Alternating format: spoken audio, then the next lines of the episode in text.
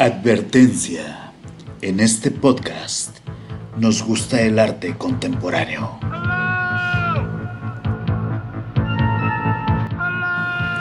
Un espacio para platicar de arte y tomar un buen vino. Detrás del arte, con Francisco Soriano.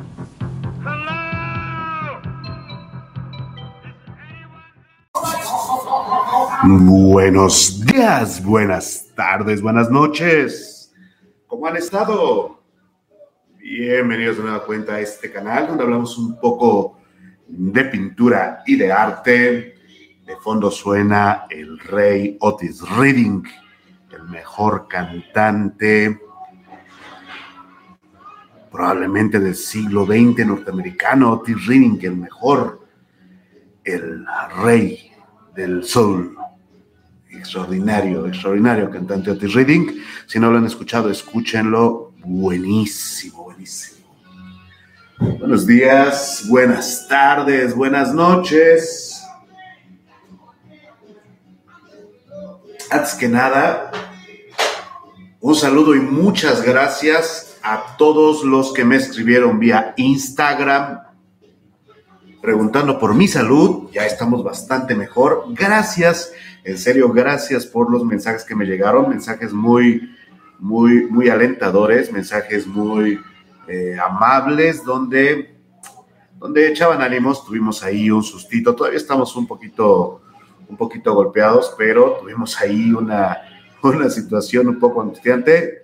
Sin embargo, pues ya estamos bastante mejor. Muchas gracias por por sus mensajes. Muchísimas gracias.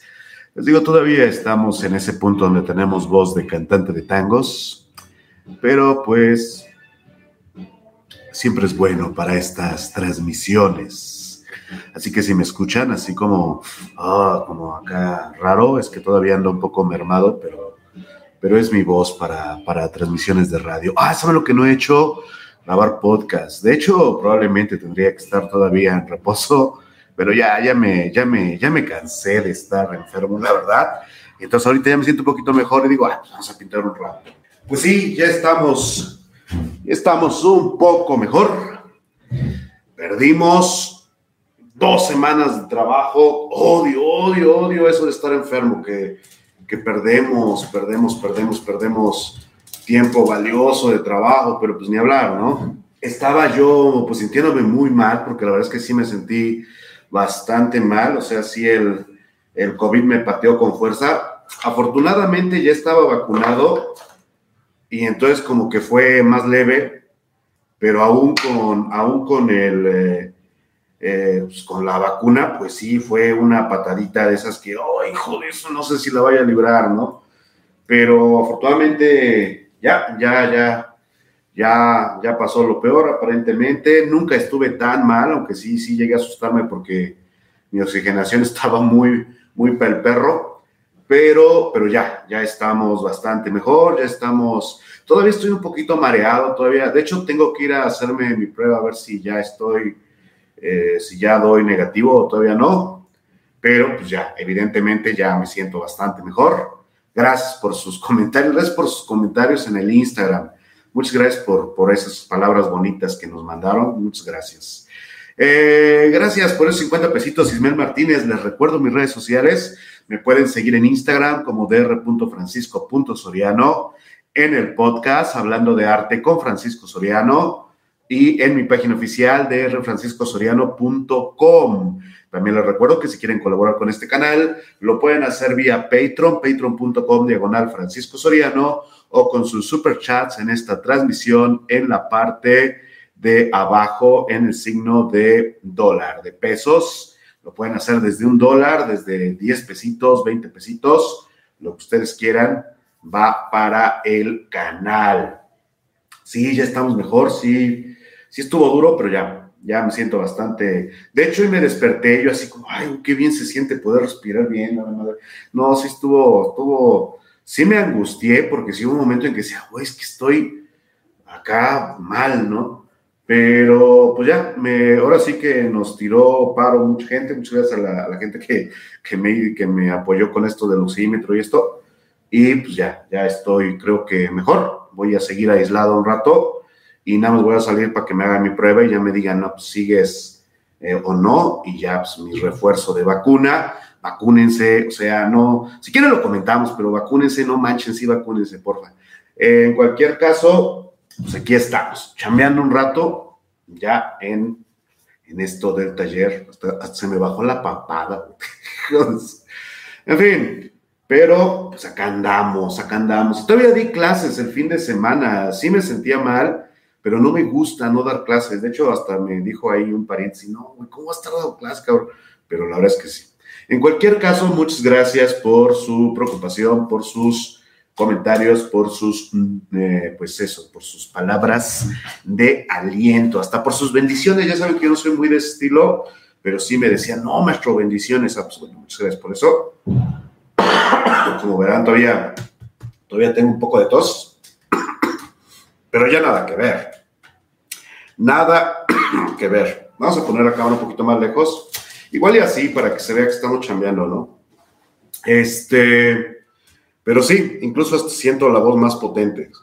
Yo creo que si sigo bien, en la noche voy a grabar, cuando haya menos ruido, voy a grabar una capsulita sobre esto de cinco pintores peruanos que que probablemente no conocen porque realmente es muy difícil encontrar pintores peruanos, menos quizás de Perú. Realmente Perú está un poco infravalorado, al menos en redes, sobre sus artistas. Voy a hacer una selección de lo básico, así como de los pintores históricos del 19 y antes, pero pues sí espero hacer una segunda parte con más actuales y así. ¿Cuál es su pintura favorita de Edward Hopper? Me gusta eh, Halcones de la Noche, la clásica, la del café donde están tomando su, su, su cafecito por cierto, ya aquí tengo el mío. Eh, Halcones de la Noche me gusta mucho. Aunque el Autómata también me gusta bastante. Mm. Ah. Pero sí, sí, ya me estaba, me estaba asustando, ¿eh? Porque sí, sí me sentía muy mal. Pero también decía yo, pues, pues ha de ser que, que está ahí moviéndose la vacuna y el sistema inmune, ¿no? Y en efecto, porque sí, me sentía muy mal en un momento y, tuve, por ejemplo, el directo, el directo de la otra vez, mm, no recuerdo haber, o sea, me acuerdo que hice directo y que luego lo borré y que no me acuerdo qué bien que dijimos, que confundí a Schopenhauer con Hauser o con Hegel, no me acuerdo con quién, pero no me acuerdo cuándo empecé a transmitir. O sea, yo supongo que tenía mucha fiebre o algo, pero en serio, no me acuerdo. O sea, como que mi recuerdo es de que ya estábamos hablando acá en vivo y tal, pero no recuerdo haberme conectado. O sea, fue bien raro, ¿no? Sí me asusté, pero no, parece que, que ya estuvo. La Cancino hizo su, su mitad de trabajo y pues ya. Eh, es un verdacho ese. Sí, es parte de, es parte de mi propia tarea para para el curso de verdacho que estoy impartiendo. Recuerden que estamos impartiendo un curso de verdacho los domingos. Y, y ¿cómo se llama? Este, pues les dejo tarea, pero pues también tengo que hacerla yo, si no, no podemos avanzar, ¿no? Esta es una variante de verdacho más moderna, se basa en una mezcla de sombra tostada, amarillo ocre, negro de marfil y blanco de titanio es una mezcla un poquito más moderna. Recuerden que el verdacho de Chenino es una, una judía de amarillo de ocre, una lenteja de negro de humo, un cuchillito de, de rojo de cinabrio o vermellón y una tercera parte de la lenteja de blanco de cal o de titanio en nuestro caso. Esta es otra fórmula, pero sí, es un, es un verdachito ahí mínimo que estamos haciendo. Eh, si ese día sí me veía mal, yo que ni me acuerdo haberme conectado, mi estimado Bad Taste. La verdad es que no recuerdo haberme conectado, pero pues por eso cuando terminé dije, mejor lo borro porque no me acuerdo qué pasó aquí. Eh, bueno, bienvenidos a nuestros moderadores oficiales, Bob Starship, Juan Fesit, Narval Taciturno, cómo no. Y claro que sí, eh, bueno, el reggae, que es nuestra línea de defensa cotidiana, ya saben es nuestra vacuna de Moderna, nuestros moderadores.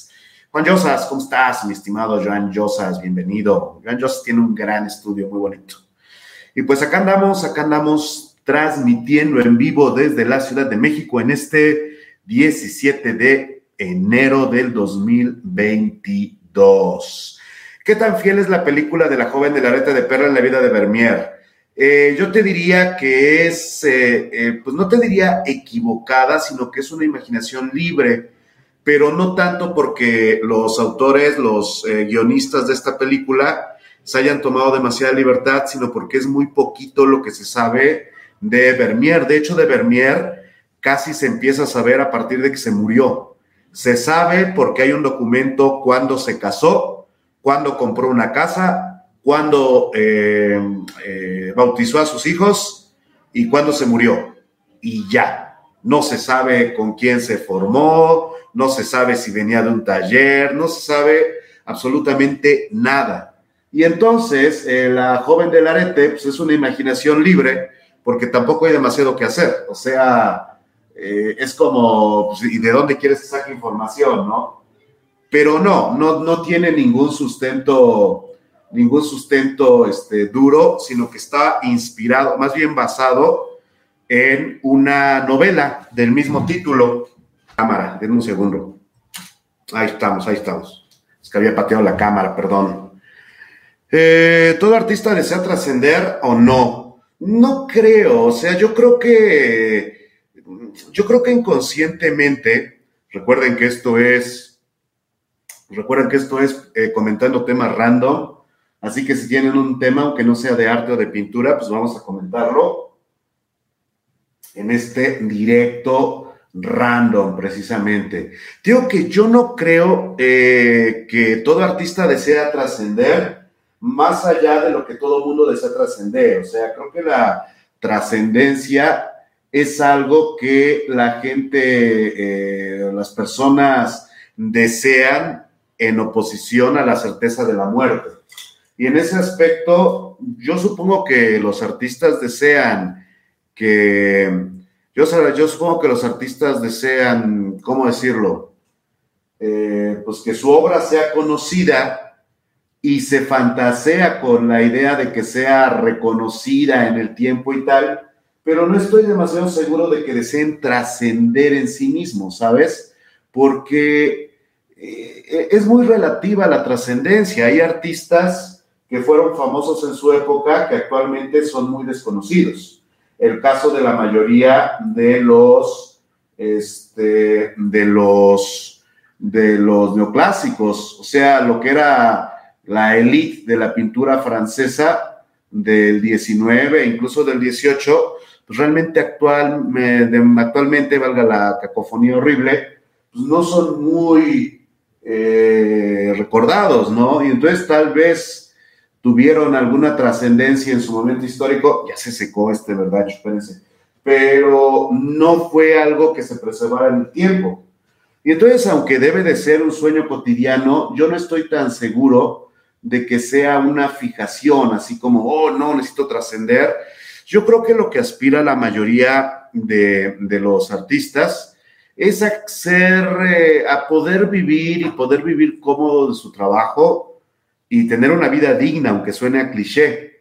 Por el otro lado, supongo que también eh, tienen ese deseo y dependiendo qué tan egomaniaco narcisista o, no seas, lo deseas más o menos. Eh, digo, yo en mi caso ya hace mucho no tengo una ambición así de sí, la trascendencia y tal, y diría, no, pues es que tú ya estás muy viejo y ya valiste madre. No, pues hay artistas que la arman a los 50, 60, pero no va por ahí, sino que yo encuentro como más eh, satisfacción en poder vivir de esto sin preocuparme demasiado y tener la, la oportunidad de trabajar en estas cosas. Y creo que varios artistas terminan entendiendo eso y trabajando en ritmo de, bueno, pues lo que vaya a ser, pues ya será, ¿no? Pero, pero pensar todo el tiempo de si vas a trascender o no, debe de ser un poco cansino, creo yo, ¿no? Como la vacuna. Oh, este, hace hambre, dice Flor. Eh, ¿Qué opina de la política de austeridad de AMLO aplicada a las instituciones de educación? Pues eh, yo soy hasta cierto punto simpatizante de este gobierno. Ahora, realmente creo que las eh, políticas de austeridad son más bien una cuestión que se había pensado para sanear la, eh, el enorme, el enorme desperdicio económico que había eh, respaldado por respaldado por, por, por un saqueo ya eh, institucionalizado dentro de estas estructuras gubernamentales. Ahora, esto yo supongo que te refieres a lo de CONACIT, no sé si te refieres a lo de CONACIT o en general a las instituciones de educación, pero, o sea, yo, yo tengo algunas personas cercanas a mí que están dentro de CONACIT que lo ven incluso con cierta simpatía porque coinciden en que hay élites que, que saquean el dinero, ¿no? Y otros que están completamente en contra porque dicen que se asfixia al sistema, al sistema de investigación.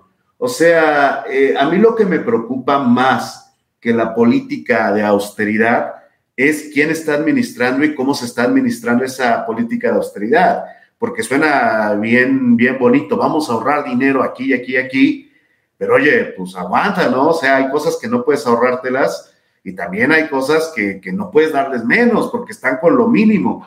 Pero, por ejemplo, en lo que sí conozco más o menos el medio, que es en el medio de las artes, que se protestó mucho por esos recortes culturales y tal, lo que sí te puedo decir es que había un enorme, enorme, enorme, enorme desperdicio de dinero en el sistema cultural mexicano. Y ahí sí te tengo, casi te podría decir que te puedo sacar números, porque había mucho dinero que se iba, que para la inauguración, que para los invitados especiales, que para el champán, que la directora de tal museo necesita una camioneta nueva y un ayudante y una Mont Blanc o sea, es cierto que había un enorme despilfarro de dinero, pero tampoco estoy seguro de que decir, ah, bueno, vamos a quitar todo eso y vamos a darles el 1%. No, espérate, güey, o sea, es algo que se tiene que analizar, ¿no? Entonces, te digo, en, teoría supongo que suena bien, pero ya aplicándolo, pues a lo mejor habría que detenernos un poco y decir, güey, ok, sí suena bien, pero ¿de dónde y por qué? O sea, ¿cuál es la investigación que respalda que le den menos varo a esto y más a esto, no? Porque, pues, sí, no, no se puede, digo, yo hasta cierto punto soy simpatizante del proyecto actual, pero tampoco se trata de aplaudir a lo pendejo y decir, no, pues sí, e, e, ese señor dice eso, eso hay que hacer sin preguntarle a nadie. Pues, tampoco, tampoco es, es la idea. ¿Cómo estás, mi estimado Pichardo? ¿Cómo están? Hay que, hay que ver si retomamos lo del podcast de Pichardeando con Eduardo Pichardo. Este, gracias por el super chat, gracias, gracias, mi estimado Diego Laija Arellanes. ¿Has leído a André Gide? No me acuerdo de André Gide. ¿Qué ha escrito André Gide? Te digo. A ver. Eh, escritor francés ganador del Nobel de Literatura. No, no te lo debo. Me disculpo, pero no, no he leído a André Gide a, a Gio, supongo. Este, por acá. Con así, CIDENA y otras escuelas que andan flaqueando, dice Diego Esquivel. pues eso. Gracias por los 5 dólares, María Clever. Muchas, muchas gracias. ¿Qué significa exactamente apología a la violencia? Es un concepto que todavía no entiendo bien. ¿Cómo se evita hacer apología a la violencia en una obra? Pues hay que, hay que, hay que pensar en la misma definición de apología. O sea, apología es un discurso, cito aquí lo que la RAE, discurso en el que se alaba, defiende o justifica a alguien o algo, generalmente de forma encendida o vehemente. O sea, por ejemplo, yo creo, por poner así, ponlo en una frase, ¿no?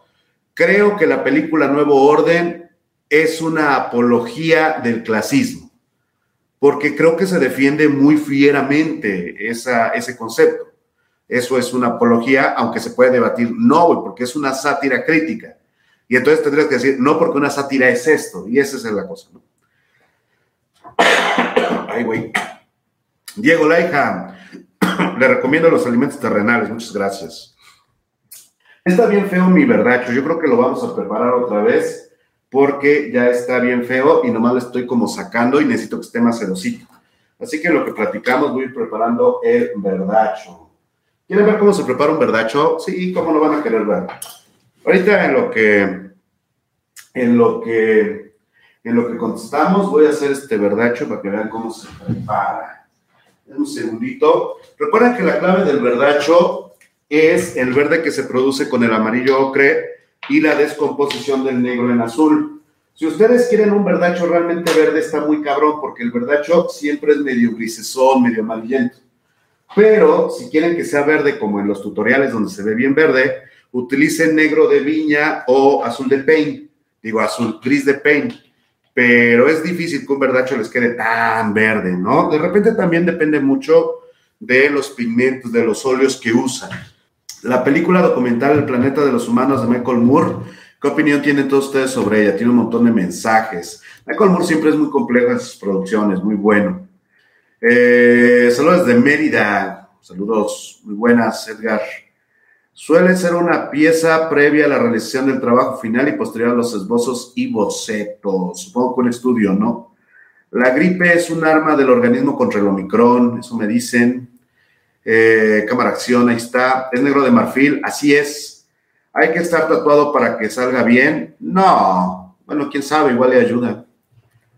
No me acuerdo qué película era donde un vato lo tatuaban y ya era como más chingón, ¿se acuerdan? Que que lo ah no era un juego el Far Cry no que cuando te tatuaban ya eras acá como como Indiana Jones estaba buena esa idea. Eh, recomienda youtubers que también sean pintores. Tengo un video si no es que ya lo borré tengo un video donde recomiendo canales de pintura por cierto. Suena bonito exactamente. Usted cree que la gente no necesita ver pintura que refleje una realidad social que puede que no sea muy agradable no es que necesite o no es que ya no funciona así o sea, el problema de, la pintura social es que aun cuando sea cruda, aun cuando sea realista, aun cuando sea muy social o incluso aun cuando sea completamente honesta y lo que sea, ya no tiene el alcance que tenía en el 19. O sea, hay que considerar que en algún punto el auge del impresionismo y todo el escándalo que produjo fue porque había muchas personas que no estaban dentro del medio o interesadas en el medio que veían en la pintura una distracción, un divertimento. Aun cuando el medio era, digamos, exclusivo de la, de la, de la burguesía, la gente tenía la oportunidad de ver las vidrieras, de repente de acudir a las galerías, de ir a los talleres, y gente que no necesariamente le interesaba la pintura. Y entonces cuando hay estas cosas como el, realismo francés, eh, encabezado por Courbet, eh, realmente hay un impacto. Ahora, si actualmente se hace esa pintura, el punto más allá de que sea crítica o no es que su alcance es muy reducido. Hay poca gente que realmente se sienta afectada por el mensaje de una pintura. Es algo mucho más, mucho más eh, especializado, porque incluso cuando la gente que no tiene que ver con las artes o le interesa de manera particular tiene acceso a través del Internet, suelen quedarse con una percepción muy superficial.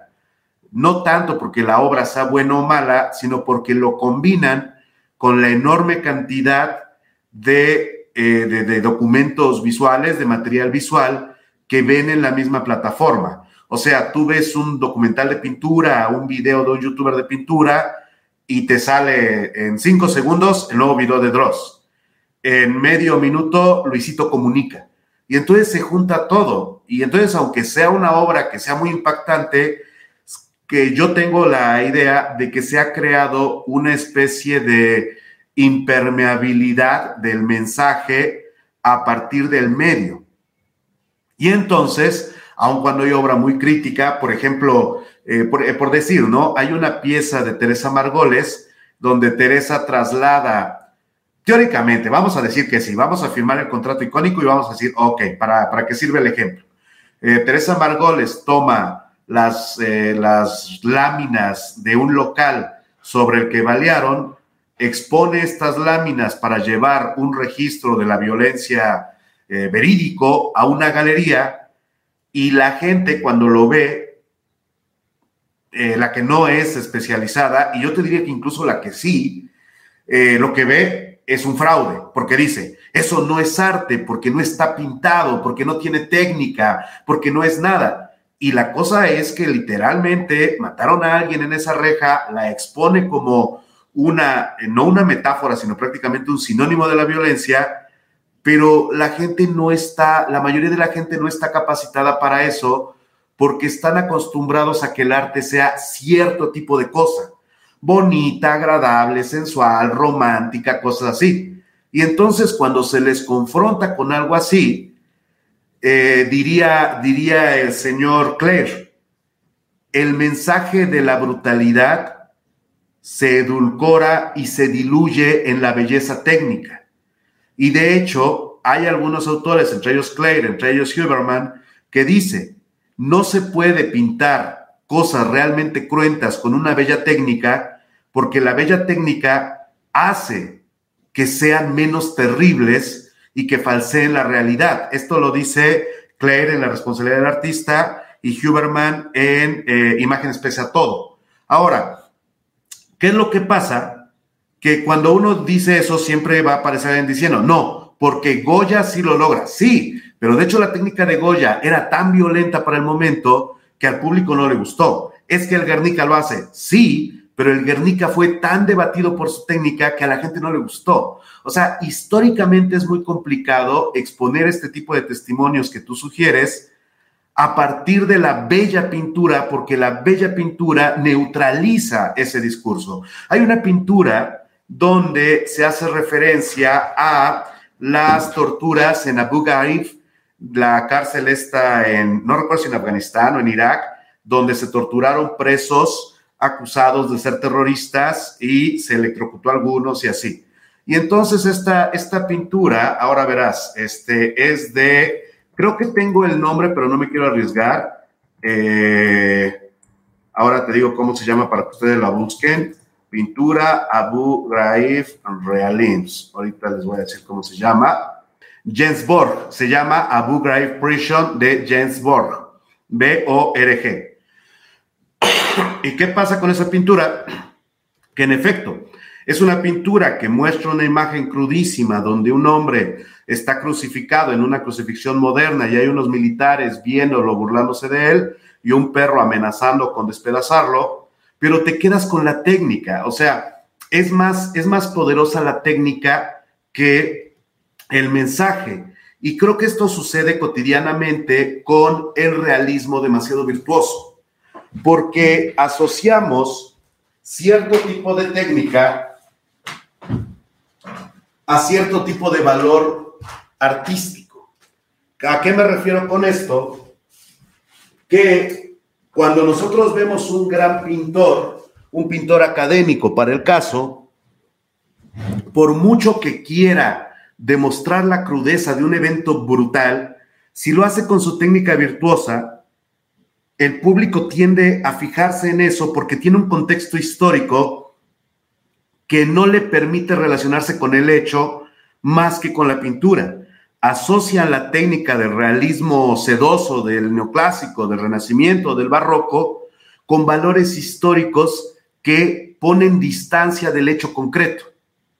Y entonces, cuesta trabajo adentrarse en el, en el fenómeno de violencia, porque irónicamente la pintura se vuelve una barrera de belleza o de estética o de técnica, lo que quieras, para con el fenómeno.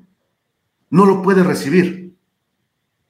Es, es muy interesante. Por eso, aquí cito a, aquí cito a Peter, no a Peter Burke, no, Sí, aquí cito a Peter Burke,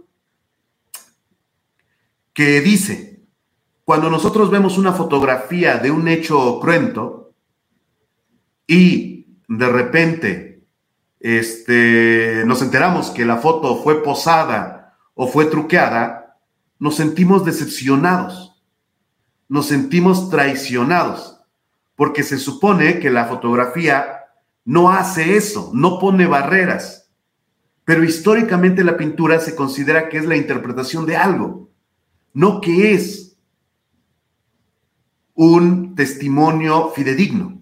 Y entonces, ¿qué es lo que sucede? Que para romper esa barrera se tiene que romper con la pintura misma a favor de una técnica cuya violencia intensifique la violencia del hecho relatado. ¿Quién logra eso? Goya lo logra. ¿Quién logra eso? León Golu lo logra. León Golub, mucha gente lo critica porque dice, es que pinche León Golub está desproporcionado, es un realismo, está todo sucio. Yo hice un video de León Golub donde alguna, alguna persona ingenua decía, ¿cómo vas a comparar a este tipo con Goya si este es un pintamonos? Porque tiene que serlo, porque está relatando elementos de violencia donde no hay lugar para la proporción humana porque el evento de violencia está deconstruyendo el ser humano, no a nivel simbólico, sino a nivel, le arrancaron los brazos y los tiraron en la carretera.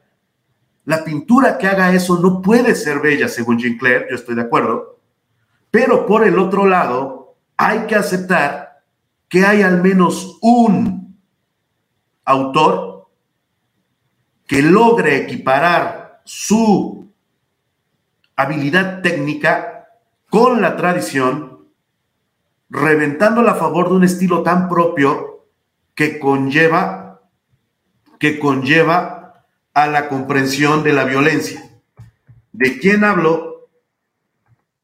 Ni más ni menos que de, esperen un segundo, ay, como que me, como que estoy asfixiando, y me refiero ni más ni menos que a Kate Colvitz. Se me había olvidado el nombre. y me refiero ni más ni menos que a Kate Colvitz. O sea, Kate Colvitz es alguien que con su técnica virtuosa logra la interpretación de la violencia. ¿Pero por qué? Porque sutilmente e inteligentemente Colvitz cuelga de la técnica virtuosa la violencia de la composición del expresionismo alemán.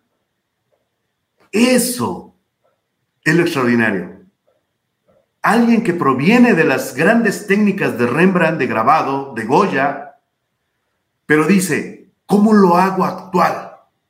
No quiero perder la técnica. Ya sé, en la composición. El expresionismo alemán tiene composiciones que jamás habrían sido imaginadas por Rembrandt o por Goya. Y por eso Colvis es tan poderosa, porque agrega a la tradición más allá del tema, violenta la tradición. Y eso le permite hablar de la violencia. No me acuerdo por qué estábamos hablando de esto. Este, 3.5 dólares, María Clever, ¿cómo estás? A ver, ya vimos esto. Déjenme, voy a ir preparando mi óleo, no voy a echar a pintar. Pero ese es el problema, creo yo, cuando a partir de esta pregunta de este compañero, eh, ¿Quién esa pregunta? Estaba buena.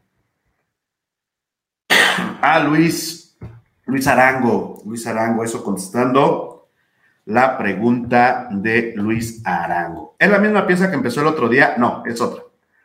Eh, ¿Qué onda? ¿Usted usa la bicicleta? Pues tengo una ecobici.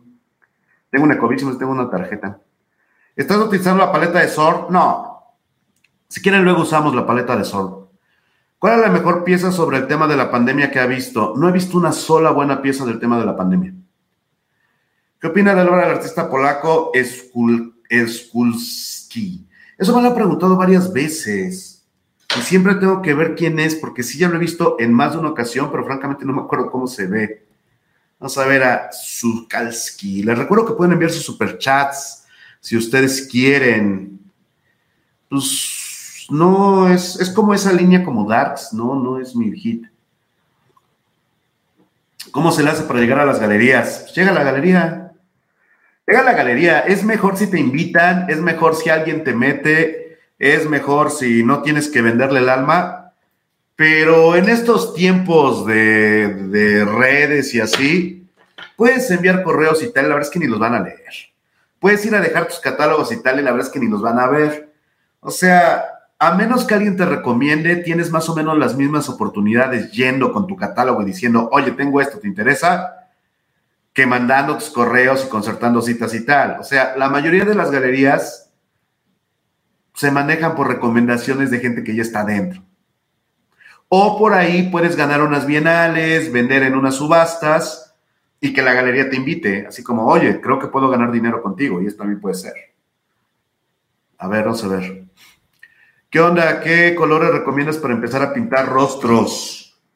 Pues depende, ¿qué te interesa? Si quieres hacer como figuración moderna, eh, muévete directamente a, las paletas de piel. Es más, cómprate los tonos piel de Omar Ortiz para que hagas así. Eh, si tú quieres pintar de manera directa, puedes crear una escala de tonos piel y ir aplicando como color que ves, color que pones. La tradición sería que hicieras tu dibujo a carbón, luego lo remarcaras, luego a partir de eso empezaras a dar escalas de color. Pero si te fijas, hay muchos pintores académicos que tiran tonos piel preconstruidos, así que pues, depende cuál es tu objetivo. Gracias por los 49 pesitos, Rubén López Vargas, muchas gracias por ese apoyo y por esas palabras. ¿De qué se enfermó? Pues ya sabes, me dio acá el, el, el ¿cómo se llama? El Omicron, el, Far, Cry 3 and Far Cry 3, Far Cry, 3. ¿Ha visto la película The Cremator? No. Oh, sí, creo que sí, sí, sí, sí, creo que sí.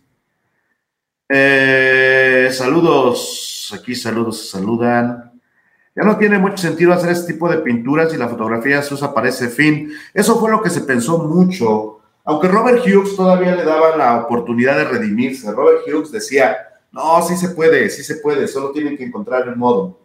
Digo, yo creo que la respuesta está más bien en obra como la de, como la de Leon Golub, pero la verdad es que a mucha gente no le gusta Leon Golub. Leon Golub eh, tiene un catálogo eh, que se editó en la Reina Sofía, es decir, es un catálogo en español, porque puedes encontrar mucho de Leon Golub en inglés, pero poco en español, y entre ese poco está este catálogo de Reina Sofía, que es muy interesante porque León Golup, además de ser un super pintor, y estoy dispuesto a batirme a duelo con quien opine lo contrario, este, voy a usar un pincel más delgadito.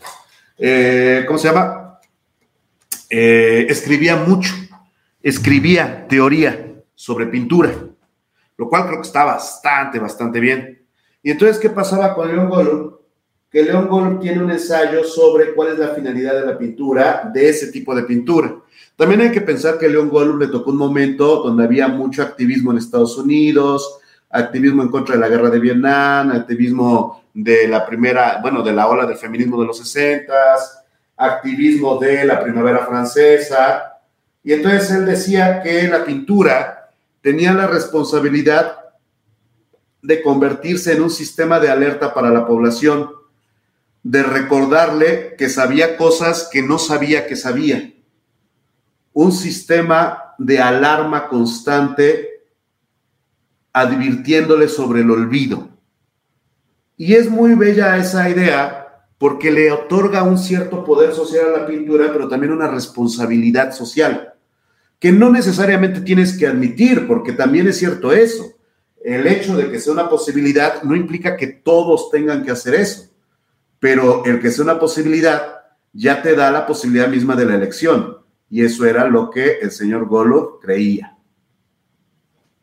¿Qué más dicen por acá? Saludos desde la piedad, ¿cómo están? Saludos desde la piedad. Qué gusto volver a verlo. Gracias por los que se preocuparon. Aquí le mandaron tres mensajes al diablo Alejandro Cárdenas. Pues supongo que ya habrá aprendido a, a moderarse el señor Alejandro Cárdenas. Ay Dios, ¿qué opinión tiene sobre el Chavo del Ocho? Ya lo ha hablado mucho, ya lo ha hablado mucho. ¿Tiene el bicho? No sé, creo que ya no, al menos ya estoy mejor, pero tengo que ir a ver si ya doy positivo, qué onda. Yo he intentado que no me salgan sugerencias de youtubers masivos y marqueteros. Dejen su like para apoyar al directo, dice Dibujante Sombras. Déjense un buen like si ustedes quieren. ¿Qué tipo de técnicas se tendría que utilizar para lograr ese impacto del mensaje en la actualidad? Digo que más que técnica, se tendría que pensar en lo que nos enseña la historia, en lo que nos enseña Goya. O sea, por ejemplo, el grabado de Goya, a pesar de que el grabado, pues por ejemplo, el grabado de Goya fue tan poco popular que Los Caprichos, que eran una serie que todavía se pudo publicar porque los desastres no se publicaron hasta después de la muerte de Goya, vendieron tan poquitos que fueron un fracaso. ¿Por qué? Porque más allá de que eran sátiros y tal, sátiras, perdón, este, Goya no consigue que esa estructura tan rompedora sea popular. O sea, es demasiado para el público de la época. Es como, güey, o sea, sí me gusta y está gracioso, pero está muy violento, ¿no? Y entonces yo creo que el punto no es tanto qué técnica, sino que se tendría que pensar en una antitécnica. Y por antitécnica no me refiero a hacerlo mal, sino que es exactamente aquello que va en contra de lo que la gente considera bello o agradable. O sea, sería tomar la idea de, de Hume y llevarla más allá. Por ejemplo, hay esta obra que mucha gente odia profundamente de Serrano que se llama el Peace Christ.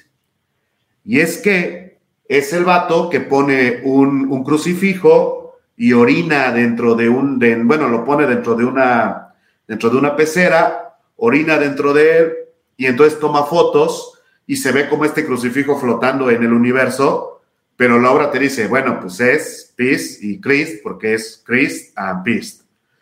Y la odiaron, y la odiaron y se sintieron ofendidos y reclamaron que se quitara de la exposición y se demandó al autor. Y curiosamente, eh, esto es lo que hay que tener cuidado. Esta capacidad del antiarte, de hacer obra que convoque a la furia colectiva, si se utiliza con finalidades que la justifiquen, puede tener algún tipo de sentido. Pero cuando se utiliza con la finalidad de alarmar per se, pierde el poder.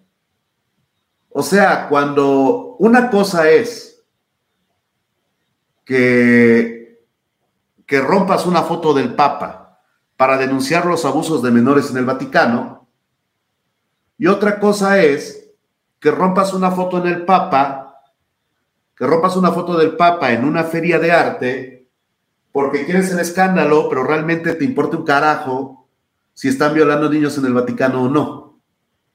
O sea, aunque parece que corresponde al mismo nivel de alarmismo, la intencionalidad y la intención hacen que el mensaje varíe. Porque el punto es que no es lo mismo estar desnudo en una playa nudista y estar desnudo en la, plaza del Kremlin de Moscú. De hecho, hay el caso de una actriz porno que lo entendió de un modo complicado, ¿no? Y entonces la cosa es esa. El sentido de una obra y de la misma técnica con la que es ejecutada varía de acuerdo a la finalidad de por qué se adapta o se adopta algo o no.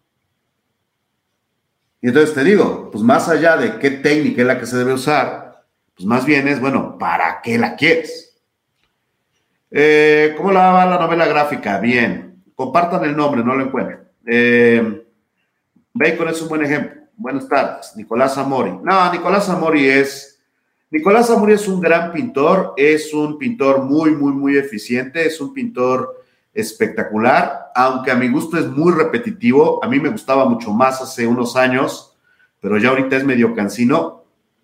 Pero no tiene ninguna finalidad crítica. O sea, es una pintura que agota su sentido en su misma ejecución. Y francamente yo no sé qué tanto puedes hacer adaptaciones de, de José de Rivera o de Caravaggio antes de que tu obra pierda sentido, ¿sabes? O sea, Nicolás Zamori es un tremendo técnico, pero siento que su discurso es cada vez más débil, siendo sinceros. Si es que en algún momento no lo fue, de repente me pongo a pensar y creo que la idea de Zamori es una cuestión más bien efectista, espectacular, porque esa es la finalidad, pero sin una base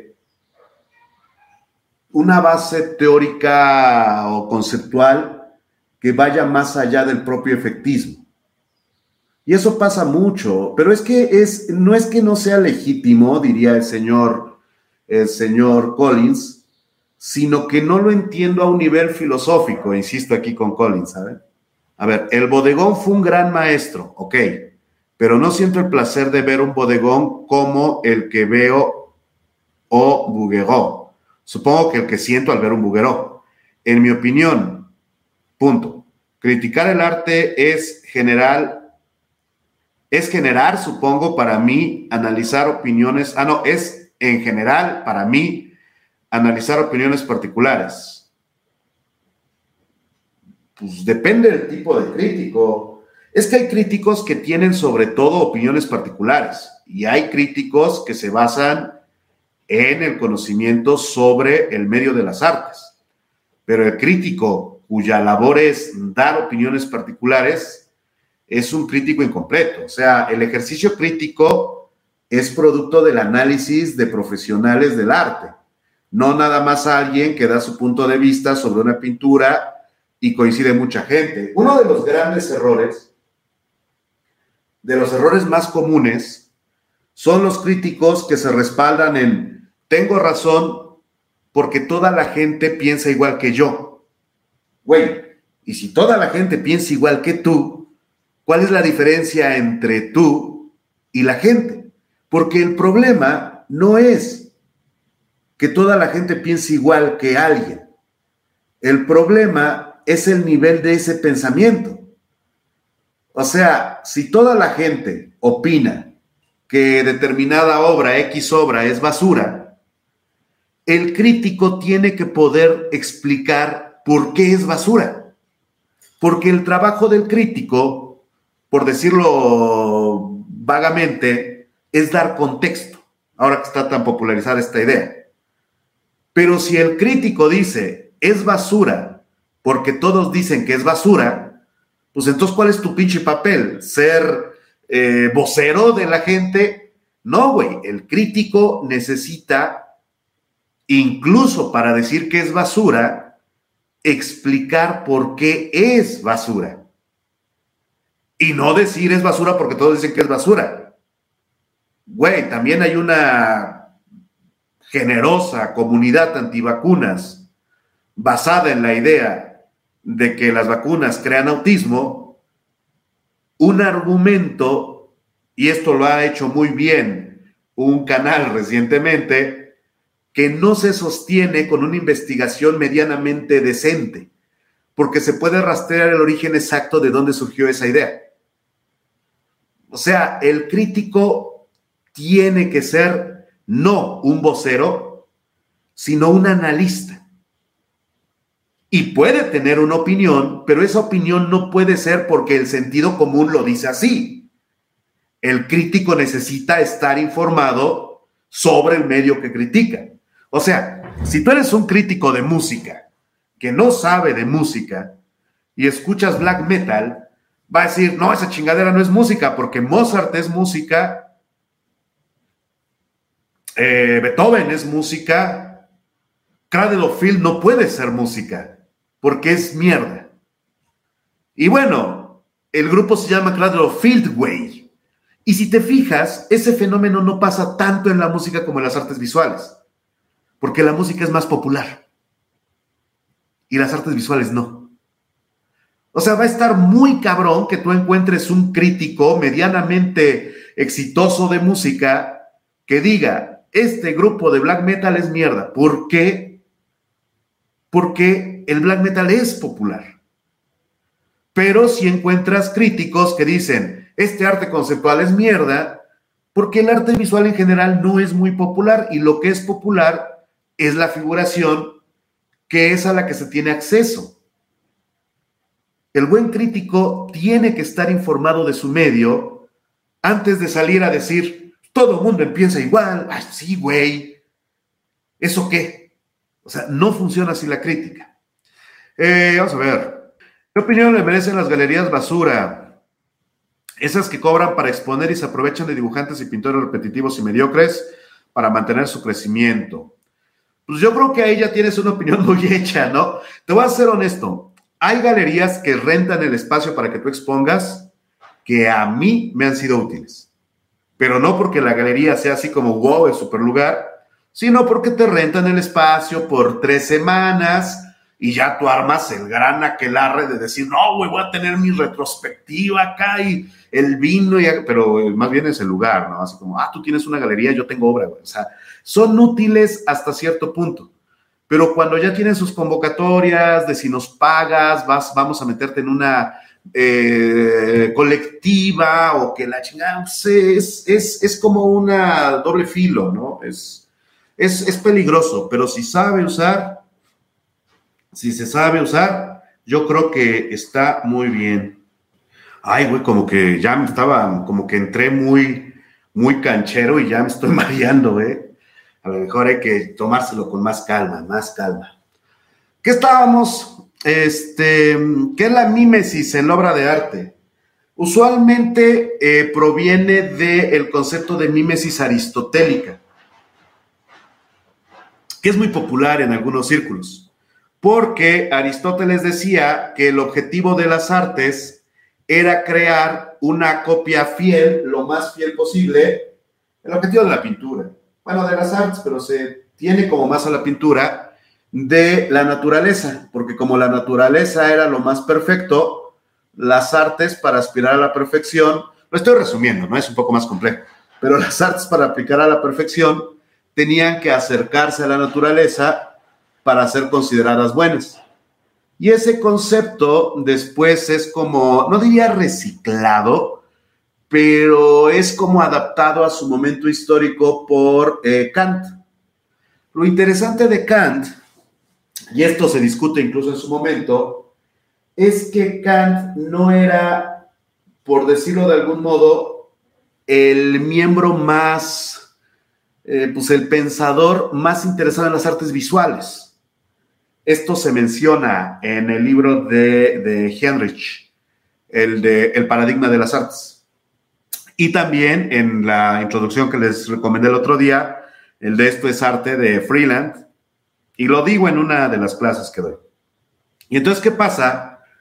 Que una idea dominante del 19, surgida del discurso de Kant sobre la mímesis, proviene de un pensador que realmente no estaba tan interesado en las artes.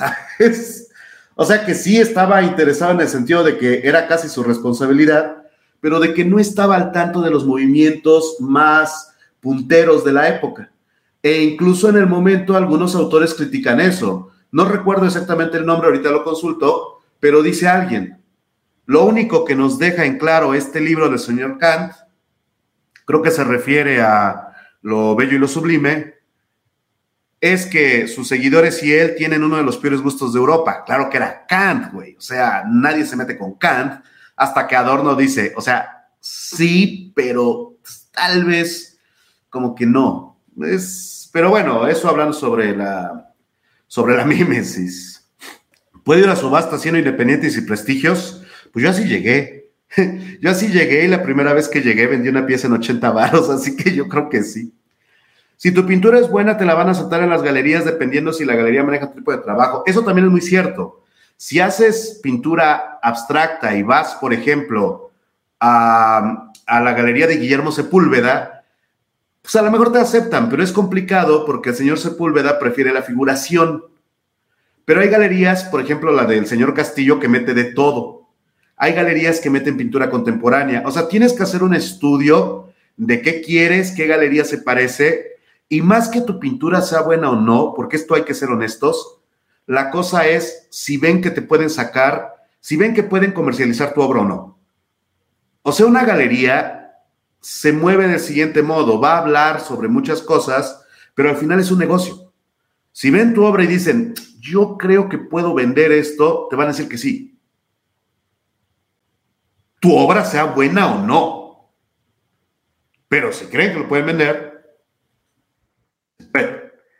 ¿Cómo va a recomendar a Omar Ortiz? No, no recomiendo a Omar Ortiz. Digo que Omar Ortiz tiene una marca de óleos, marca Omar Ortiz, que son escalas de piel para pintar como Omar Ortiz.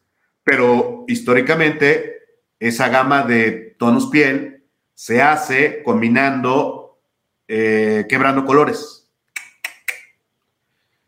Este año si habrá video de Saturnino, lo prometo, lo habrá. Gracias por los 50 pesos argentinos, mi estimado Marco Malvicho, bienvenido.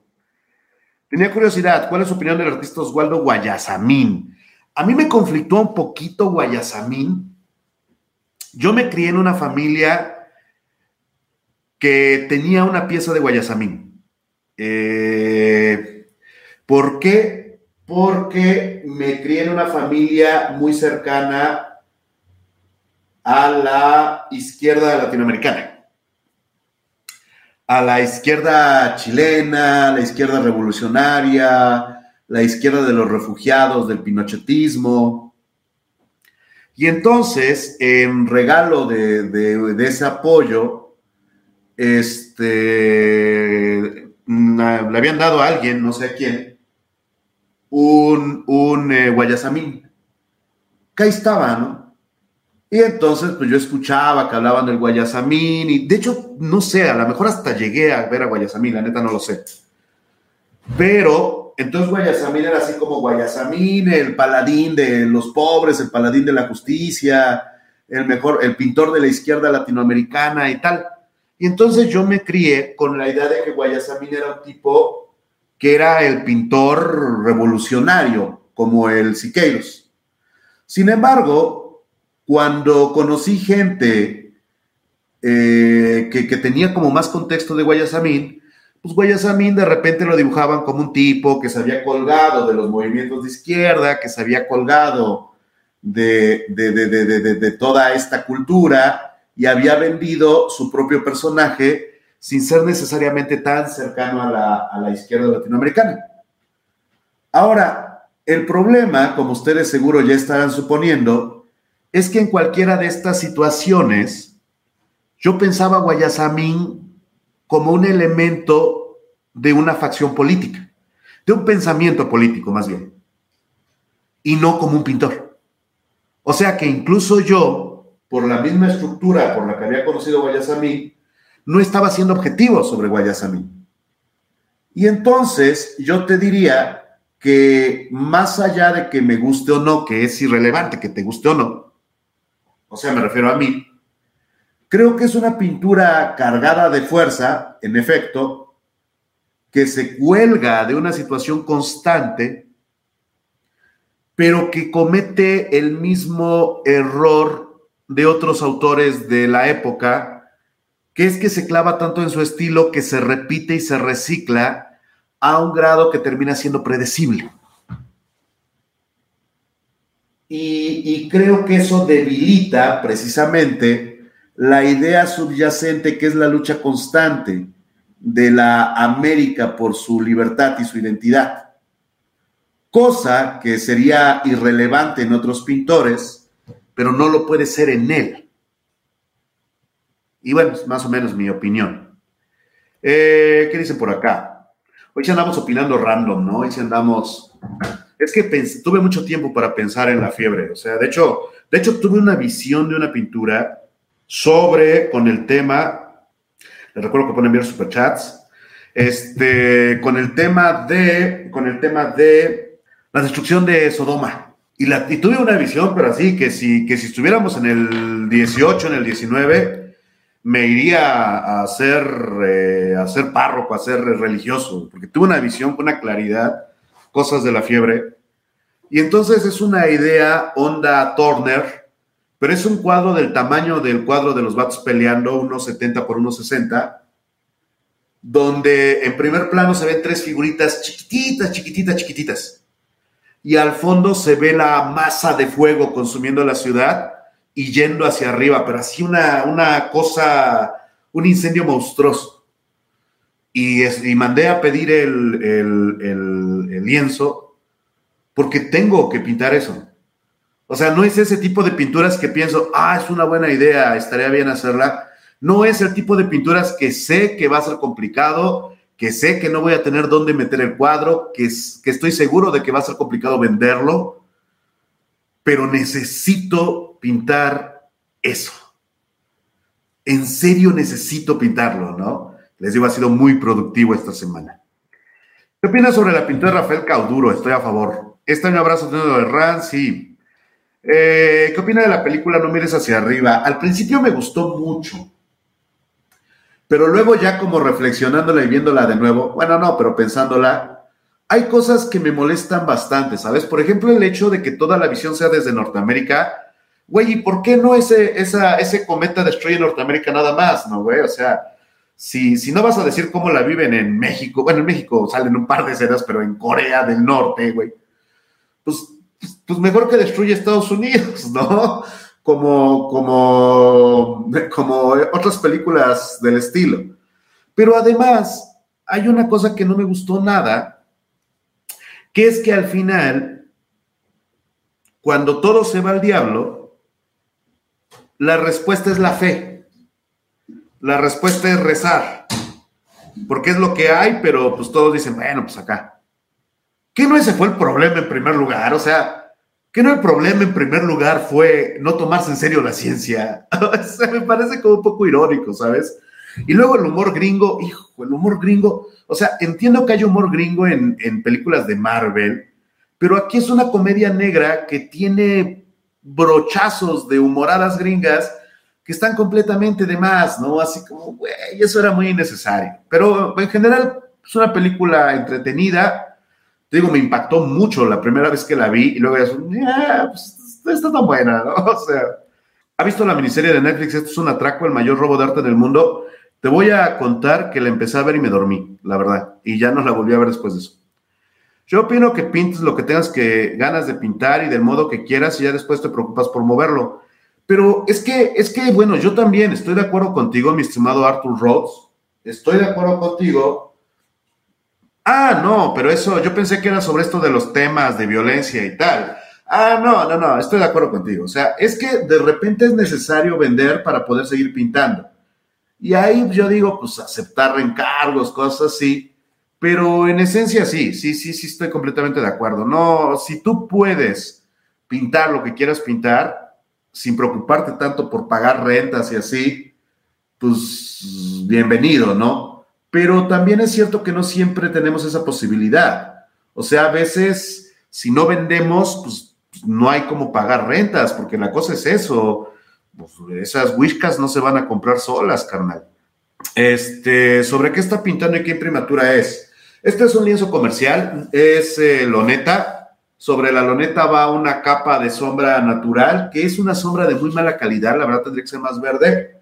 Sobre eso se traza el dibujo se remarca con siena, se esfuma, se vuelve a remarcar y empiezas a aplicar el verdacho.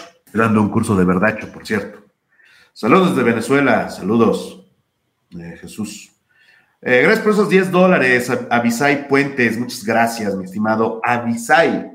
Saludos desde Guanajuato, dice Daniela Flores. Eh, no quité el directo, así puedo verlo más tarde. Les digo que el otro lo quité porque no me acuerdo qué dije. O sea, tenía fiebre, evidentemente. Y entonces recuerdo estar hablando en directo, pero no recuerdo ni cuándo me conecté ni de qué hablamos. Y entonces cuando acabé el directo, que sí me sentía muy mal, sí dije, mejor lo voy a borrar porque seguro dije una pendejada y ¿para qué no? entonces ya lo quité, pero sí fue porque de repente dije, ¿cuánto llevamos aquí?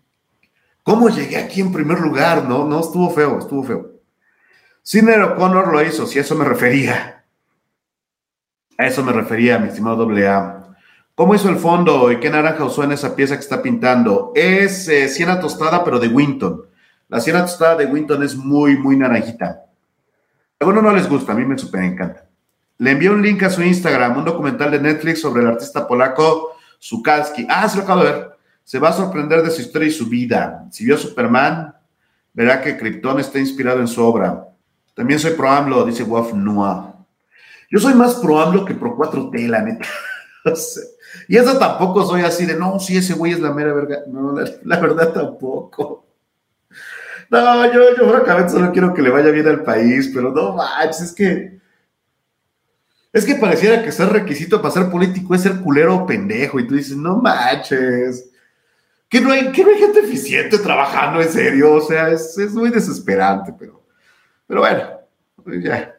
Nicolás Amori me recuerda a Roberto Ferri de técnica general, pero un mensaje poco reflexivo. No, no, incluso yo creo que yo creo que Ferri es más pretencioso. Porque Samori sabe que no aporta demasiado. Es que además eso, o sea, lo que hace Samori es que toma originales de, de, Caravaggio, toma originales de, del Españolet o de José de Rivera y los adapta a partir de la idea de la reconstrucción de la imagen. Ajá. Y, además de eso, ¿qué le vas a enseñar a, a, José de Rivera? ¿No? O sea, le vas a enseñar, le vas a enseñar iconografía a Caravaggio, en serio. O sea, eh, el señor, el señor este, sabe bien las limitantes de su trabajo. Yo diría que demasiado bien. En cambio, el señor Ferry cree que está innovando. Y la verdad es que la obra de Ferry a lo mejor habría sido innovadora en el siglo XIX, ponle. Y de hecho creo que le habría ido a lo mejor bien, pero como trata de ser actual, lo mezcla con una serie de iconografías vagas, eh, surgidas de la astrología, pero que de repente tiene un poco de astronomía y clichés como los ángeles y los demonios y lugares comunes y luego le mete a eso cuerpos voluptuosos en posiciones medio eróticas. O sea, a mí la pintura de Ferry, más allá de la técnica, que es una técnica bella, si te gusta ese tipo de obra, me parece un galimatías absurdo. Me parece una pintura absurda pero tan surtida de elementos que el público tiende a ver más por lo que ellos mismos asocian que por lo que el propio artista haya querido decir. Realmente no es, eh, no es un artista complejo en su discurso, sino que tiene ese, ese como hábito raro de algunos de es que cada quien ve lo que quiere ver en mi pintura. Pues claro, güey, lo saturaste de 40 mil cosas, pues obvio que parece que es complejo, pero en el fondo no tiene un sentido específico. En el fondo sus temas son muy cotidianos y muy recurrentes. El amor, las mujeres y la vida, casi casi. O la muerte. Ah, pues sí, si vamos al texto de Schopenhauer, Sí, se parece, se parece, cursi, pero se parece. Y es que hay algo que todos los que pintamos, principalmente figura femenina, sabemos. Es complicado hacer imágenes bellas que no sean cursis, pero cuando lo haces a propósito, es muy fácil y se vende, porque a la gente le encanta lo que lo hace sentir mejor consigo mismo y decir, oh, lo aprecio porque aprecio el arte. Ah, güey, pues así cualquiera. Bueno, no cualquiera, porque tienes que tener una técnica muy chingona. Ferry tiene una técnica muy buena.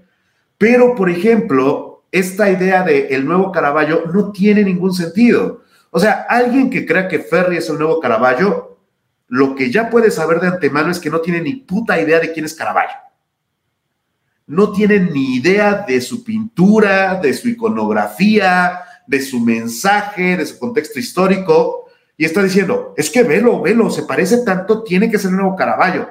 Esa, esa gente o es su promotor o es una completa ignorante de la pintura.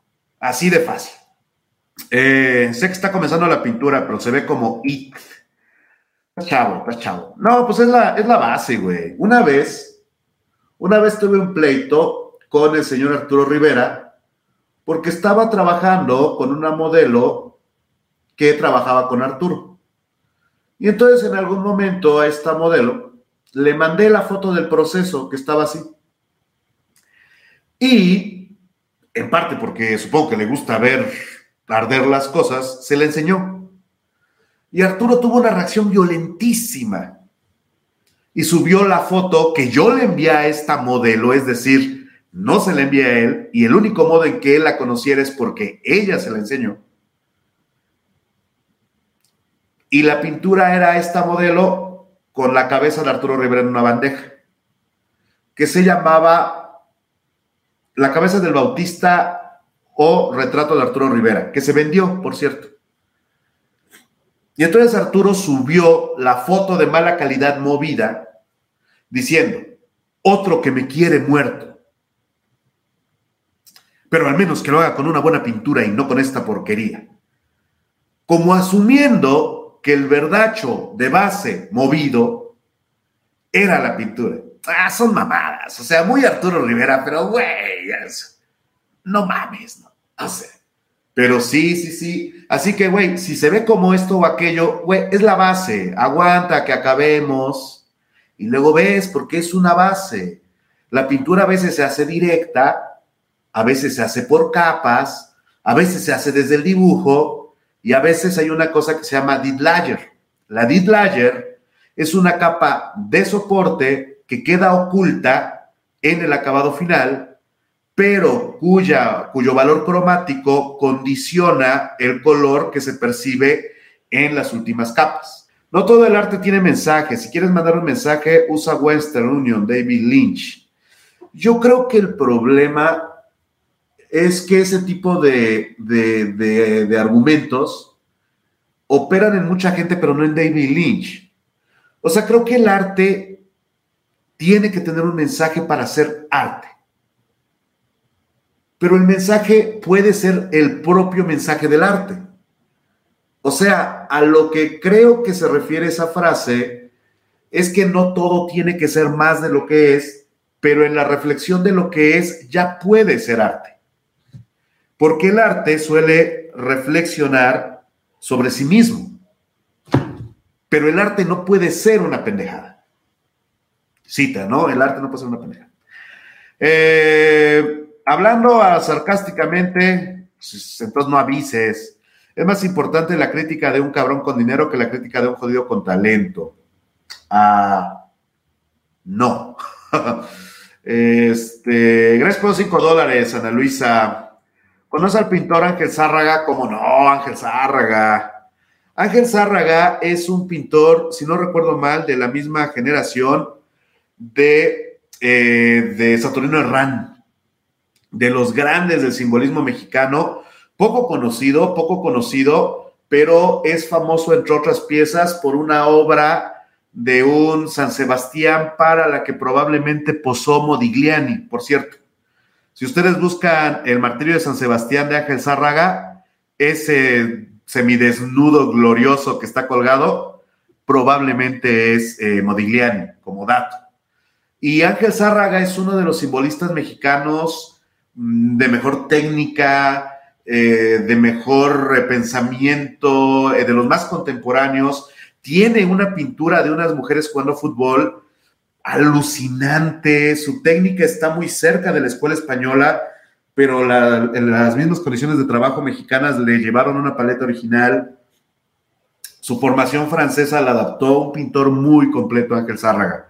Tremendo, tremendo Ángel Zárraga, la verdad. El otro día vi que hay gente que toma fragmentos de los en vivos y los cuelga a Instagram y así. Siéntanse libres de hacer eso si, si consideran que vale la pena. Traten de contextualizarlos, ¿no? Porque de repente van a sacar ahí de, no, ve lo que dice. ¿Qué dicen por acá? Este... Es como comparar música clásica con música de reggaetón o música de cumbia sonidera. No, y de hecho yo supongo que debe de haber críticos especializados en reggaetón o cumbia sonidera, ¿no?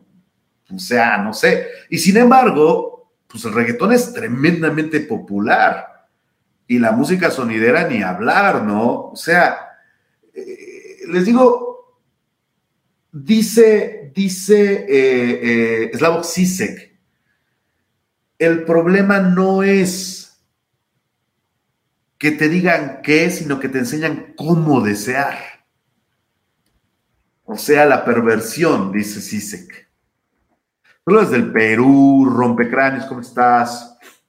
Mira, Nicola de Steele, ubico a Nicola de Steele, cómo no, el mejor, de hecho, el mejor pintor de abstracción, el único que estaba a nivel de Bacon, según el propio Bacon. Bacon decía, Nicola de Steele es más cabrón que yo. No manches. Las galerías en Estados Unidos ganan 10 veces lo que recibe finalmente el artista. Dice Mauricio Apolodoro, ¿cómo estás? Desde Buenos Aires, les recuerdo que pueden enviar su super chat. Si ustedes quieren, pueden enviar un super chat para apoyar este canal.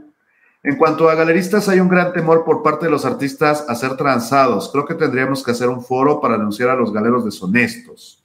Yo no conozco tantos, o sea, sí, sí, sí conozco casos, pero como yo he tenido muy poco contacto con galerías, de hecho trabajo con galerías muy poco, por lo general vendo por mi lado, eh, tampoco tengo tan malas anécdotas. Tengo una, pero pues llegamos a un acuerdo que al final como que me dejó bien. Y, conozco otras anécdotas, pero que hay, hay como un miedo de pelearse con el medio. Y por el otro lado hay una cosa que está pasando cada vez más claramente. El sistema de las galerías se está debilitando. O sea, la galería cada vez tiene menos influencia en el medio. Yo te diría, y esto es un tema que se ha tratado antes, que incluso el crítico tiene menos influencia. Porque hay grandes galerías pero ya son otra cosa. Ahorita la, ahorita la influencia más poderosa es la del curator. Y sin embargo, el mismo curador se está debilitando. O sea, yo creo que hay un reordenamiento del, del medio, pero es muy pronto para apostarle un caballo. Es como esto de los NFTs. Güey, se están devaluando rapidísimo, porque ahora todo mundo hace. Y tú ves las notas donde dice, niña de 13 años se vuelve multimillonaria vendiendo sus NFTs pues es una nota de miles que no le están armando, pero además, güey, si una niña que hace cualquier cosa vende eso, ¿por qué crees que tu artista va a acceder a eso? La nota es porque es inusual, no porque sea algo corriente, ¿no? O sea, es, es muy peligroso como decir, ah, claro, así es esto, aquí hay que moverse. No, yo creo que hay que ir tranquilo, tanteando, y también no hay que emocionarse con cualquier galería. O sea, que, que una galería te invite está bien, pero si de repente ves que te quiere empezar a cobrar antes de que tú ganes, sin que haya una certeza de que se va a ganar, a lo mejor tendrías que desconfiar. O sea, sí hay que arriesgar, pero no hay que, hacer, no hay que ser ingenuo, es lo que quiero decir. Materializar la idea es muy satisfactorio. Se puede hacer un mural con pintura cómex Sí, de hecho es hasta, lo que pasa es que la pintura cómics, dependiendo de su calidad, es más durable o menos. Hay pintura cómics que está pensada para que tengas que repintar en un ratito. Pero hay una razón para que Comex eh, financie artistas urbanos, porque además de que financia la marca, pues financia el material, le promociona el material. Y obviamente a esos artistas urbanos, no les vas a dar la cómex de peor calidad, que es la que se diluye cuando llueve, ¿no? Pues le vas a dar la buena. Y entonces, dependiendo el material que tú usas, es que vas a tener uno u otro acabado. Y hay pintura cómex de ultra resistencia que te da muy buenos resultados para hacer mural, para hacer pintura en mural, en muros, más bien. No me gusta decirle mural a esa pintura porque creo que es otra cosa, pero pues así cuesta también. Si te la puedes costear está súper bien, pero si no, pues está un poco difícil. Así que es cosa de ver, mi estimado. Ay. Vamos a ver. ¿Dónde compra sus lienzos? Para mí es difícil conseguir porque muchas veces en la ciudad la mayoría son de algodón. La mayoría de los lienzos yo los yo compro los bastidores y compro la tela aparte. Yo mando a comprar lino en Amazon, que es caro, pero es mucho más barato que comprarlo acá, tristemente. Eh, sin embargo, cuando son soportes chicos, los suelo comprar en el Fénix, en el centro, o en Casa del Arte, que tienen material muy bien hecho y la loneta es muy gruesa. Este, ¿le gusta Jim Carrey? Me gusta Jim Carrey, aunque eso de que sea acá conspiracionista me saca de onda. Saludos desde Colombia, Hugo, ¿cómo estás? ¿Ha visto la película Mi obra maestra? Eh, recuérdame cuál es, no me acuerdo, pero creo que sí. Saludos, Carlos. Hola, Soriano, odias a Kant. ¿Se acuerdan? Me encantaba eso que alguien entró así. Hola, odias a no sé quién. Yo así, ¿what? no odio a Kant, solo, solo me preocupa que mucha gente utilice de referencia a Kant en la actualidad, haciendo como que toda la teoría postkantiana, no necesariamente la que estaba de acuerdo, sino otros autores, pues, haciendo como que no existe, ¿no? O sea, por ejemplo, yo siento como cierta angustia cuando hay más gente que ha leído a Kant que no es fácil de leer y cuyos libros son mamotretos grandotes. Bueno, eh, lo bello y lo sublime no, pero en general la crítica y esto de Kant pero que no se toma el mismo interés para leer Adorno. O sea, creo que hay muchas cuestiones del conflicto entre arte tradicional y actual que se zanjan en la teoría de Adorno, pero hacen como que no existe. O sea, es como este pensamiento de que el arte es esto y a propósito hacen como que el impresionismo no pasó. Y eso es lo que me saca un poco, a mí lo que me, me angustia es el fanatismo. Y de repente ves fanáticos de Kant que respaldan su idea de las artes y de lo que debe de ser y por lo que están dispuestos a luchar en Kant. Y güey, pues me han leído, me han leído hasta Darwin, inspiró el nazismo, ¿no? O sea, pues así ni Dios, güey. Pero bueno, este. Hay una galería en México que cobra dos mil pesos por exponer y un 35% de la venta de la obra. Va, va, va, me interesa, me interesa. Saludos de Jalapa, saludos Mariela, saludos de Obregón, Sonora. ¿Alguna vez asistió al FAUT en Álamo, Sonora? No, no, pero invítenme, invítenme. Ah, por ahí vi a alguien que decía, por ahí hay alguien que decía que cuando un, un debate, pero ¿con quién o qué? Dice Hugo, se vive del arte, se vive para el arte. Yo me incliné por la segunda. Yo no creo que se viva del arte o para el arte. Yo creo que el arte es un estilo de vida. Ni por, ni para, sino en. O sea, cuando vuelves el arte un estilo de vida, hay que despojarse de la idea del Modigliani acá con tuberculosis, pero siendo muy ligador y la chingada. No, el arte cuando lo vuelves un estilo de vida, condiciona tu actividad diaria, tus intereses, tu conocimiento, tu forma de desarrollarte. O sea, yo creo que es más un estilo de vida que por o para. Ay, cabrón. Superchat cada quetoso, ¿no? Hay que jugar eso, un caballito de mezcal cada quetoso. Me chingaré un mezcal, ya estaré. Ya no he tomado medicamentos desde ayer, eso está muy bien, creo. Este, este mezcal me lo trajo el Esaú, compañero Esaú. Muchas gracias por este mezcal artesanal 100% agave de Santiago de Matatlán, producido por el señor Don Fausto Santiago, el mejor mezcal del mundo. Ah, no, ese es el de mi tío, no. Este está bueno, pero el de la familia es más chido. Este. Ah, estoy en un proyecto con un mezcal. A ver, sacamos unas botellas conmemorativas. Las vendemos acá. Dice destilado alambique de cobre, 46% alcohol, no te pases de verde. Herencia de nuestra tercera generación, trabajo que nos legaron, amor a la tierra donde se cosecha la piña, que con esfuerzo y perseverancia cuidamos para elaborar el mejor mezcal que enamora por su sabor artesanal. Y aquí está el número de don Fausto Santiago, se los voy a decir si quieren de este mezcal. El número es 951 165 8593, hecho en Oaxaca. Así que si quieren encargarle mezcal al señor Santiago, digo al señor Don Fausto de Santiago Matatlán, el número es eh, 951-165-8593. A chingarnos un mezcalito. ¿Saben lo que me gusta de cuando estoy muy mal? Bueno, no me gusta, de hecho me toco madera, no, no, no, no me gusta.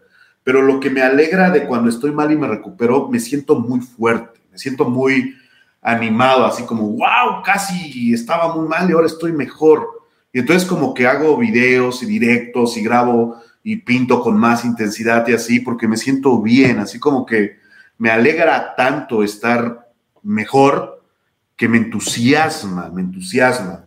Saludcita para los que nos están viendo. Mal. Ay, cabrón. Ay, no mames. Ay. Salud, Esaú. Gracias por el mezcal. Ay, joder, Ay, no, mamá. Ah. Ay, güey. Ahí está.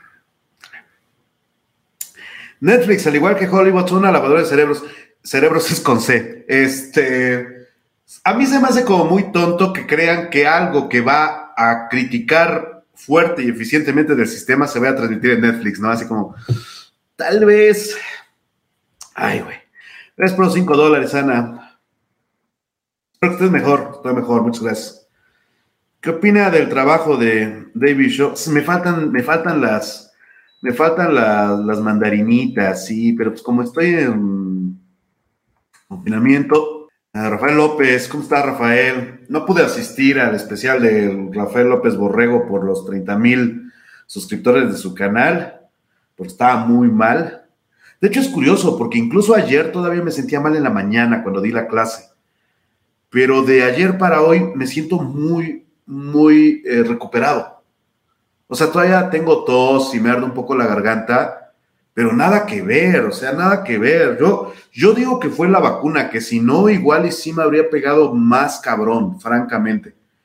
Pero yo sí, yo sí creo que la Cancino, con todo y su 60% ese pitero, sí me tiró paro, ¿eh? porque yo creo que sí me podría haber dado peor, porque además como mi salud nunca ha sido muy buena, se me complican fácilmente cosas que pues, no son tan terribles, ¿no?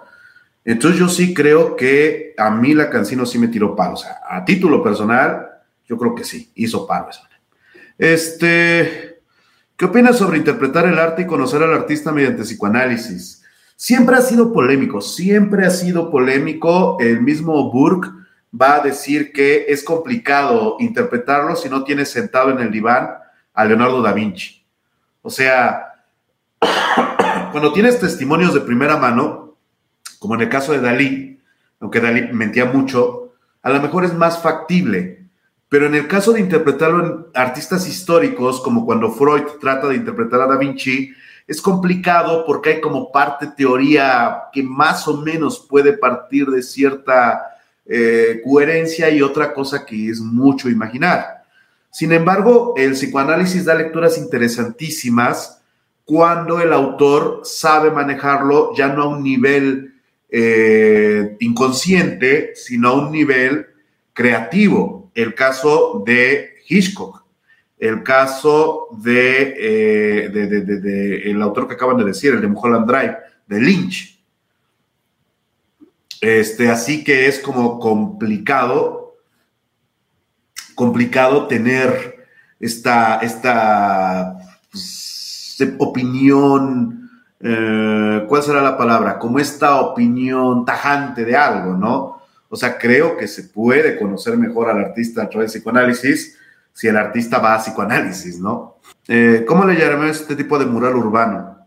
Pues pintura urbana, tal vez, ¿no? O sea, es que, es que de repente se le llama nuevo muralismo pero toma la acepción muralismo de un modo tan libre que pareciera que de algún modo es la herencia del muralismo mexicano, porque además el muralismo que está como pegando mucho actualmente es un muralismo mexa, al menos en México, ¿no? Y, y decir los nuevos muralistas, a mí me parece que no se le está haciendo ningún favor a ese tipo de pintura, porque el muralismo mexicano tiene una serie, una, una estructura muy específica alrededor de él. O sea, el muralismo mexicano, para empezar, va a ser muy difícil que tú lo despojes de su eh, sentido político. O sea, el muralismo mexicano era fuertemente político, fuertemente político. Y entonces tal vez el nuevo moralismo no quiere ser político. De hecho, creo que en gran parte el nuevo moralismo que se está haciendo en las paredes es más cercano al arte pop, pero por elección, porque de repente pareciera que esto está mal. Así como no, porque el pop es eh, superficial y eso. Pero es que, es que quiere ser pop, y si quiere ser pop y está logrando ser pop, es un éxito. Y entonces cuando tú le pones la etiqueta de nuevo muralismo, como que le das una solemnidad que tal vez no quiere, ¿no? Habría que preguntar a los muralistas. Pero yo siento que esa escuela de Sanner y de otros autores del estilo merecería su propia acepción. O sea que no tienen que jalar del pasado para crear una, una cosa actual. Es como eso de decir el nuevo ferry. ¿Por qué, güey? ¿Por qué el nuevo ferry? El nuevo Caravaggio. ¿Por qué el nuevo Caravaggio? ¿Para qué te comparas con un güey con el que vas a perder? No eres Caraballo, no hay nuevos Caraballo, no existe un nuevo Caraballo, hay un Caraballo y si tú te pones a las patadas con Caraballo, vas a perder. Porque Caraballo no es nomás un güey que pinta bonito, es su contexto y su testimonio y su momento histórico. Nadie quiere pasar a la historia como el nuevo Caravaggio y que se olvide tu nombre. Y entonces este nuevo muralismo, ¿por qué? ¿Por qué no puede ser algo original? ¿Por qué no puede ser su propio movimiento? ¿Por qué no puede ser el pop urbano mexicano? ¿Por qué no puede ser el nuevo? Y eso es una cuestión que deberían de definir los críticos, por cierto porque ellos son los que dan ese testimonio, ellos son los que dicen, en mi época, o sea, un crítico bueno no es el güey que odia todo, el güey que dice, esto no es arte, eso no es arte, aquello no es arte, esto es basura, ese no es un buen crítico. El buen crítico es el que logra ver potencial donde nadie más lo ve. No el que manipula, porque ese también es otro tipo de crítico, el que te dice, no, güey, es que la neta, este vaso con agua es muy complejo, porque este artista tiene estas obras. No, cabrón, explícame por qué ese vaso en específico es bueno. No me expliques por qué esta instalación del mismo autor que tiene esta pinche complejidad es muy buena. Eso hasta lo puedo entender. No, explícame por qué ese. ¿Por relación? ¿Porque lo hizo él mismo? Oh, mira, no, esa tampoco es la labor del crítico. El crítico no es alguien que tenga que andar defendiendo lo indefendible. Es alguien que da contexto para entender lo que está pasando. Es alguien que ve lo que otros no ven y lo pone en términos tales que lo puede explicar para que tú lo entiendas, sin alejarse demasiado. Y entonces creo que algo que deberían hacer algunos críticos mexicanos es tal vez pensar si estos nuevos muralistas, así llamados, no ya está siendo una corriente bastante sólida como para pensar que es algo más. Porque si los ponen al tú por tú con Orozco, con Rivera, con Siqueiros, van a perder porque no están haciendo la misma cosa, ni siquiera se parece. Si van a ser nuevos muralistas porque pintan en muros, ah.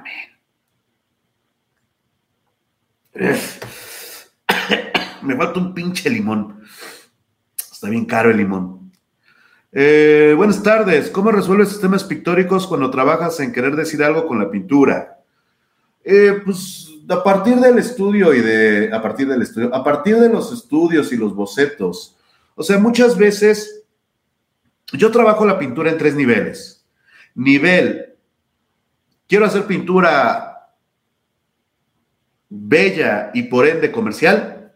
Nivel, quiero hacer pintura con aspiración técnica casi siempre para talleres, cursos o tutoriales. Y nivel, tengo una muy buena idea que tal vez pueda, ser resuelta en pintura, aunque si la puedo escribir y es mejor, es mejor, si la puedo hacer en video es mejor, si puedo hacer una novela gráfica es mejor. Y un cuarto nivel que es, no mames, soñé una imagen muy chingona, tengo que pintarla. Entonces, a partir de eso, cada nivel tiene una respuesta distinta. Eh, ¿Qué piensas de la idea del romanticismo alemán que ve la crítica de la obra de arte como parte de la misma porque ésta lo exige como una obra inacabada en la idea de la reflexión infinita? Creo que, el, creo que el romanticismo alemán tiene muchas cosas muy nocivas, pero esa no es una de ellas. De hecho, yo creo que alguien que se debería de revisar más, no sé si viene al caso, pero ya que, ya que sale al tema eso, es Diderot. O sea, yo sinceramente creo que Diderot tiene que ser más leído especialmente por gente con aspiraciones críticas. Porque Diderot ya lo había resuelto. O sea, Diderot ya había entendido cuál era el problema de la crítica. ¿Y cuántos años tiene Diderot? O sea, ¿en qué año, en qué año está activo Diderot? Vamos a ver. Diderot está escribiendo, vamos a ver en qué, en cuándo, en qué año editó esto. Déjenme ver. Diderot está escribiendo este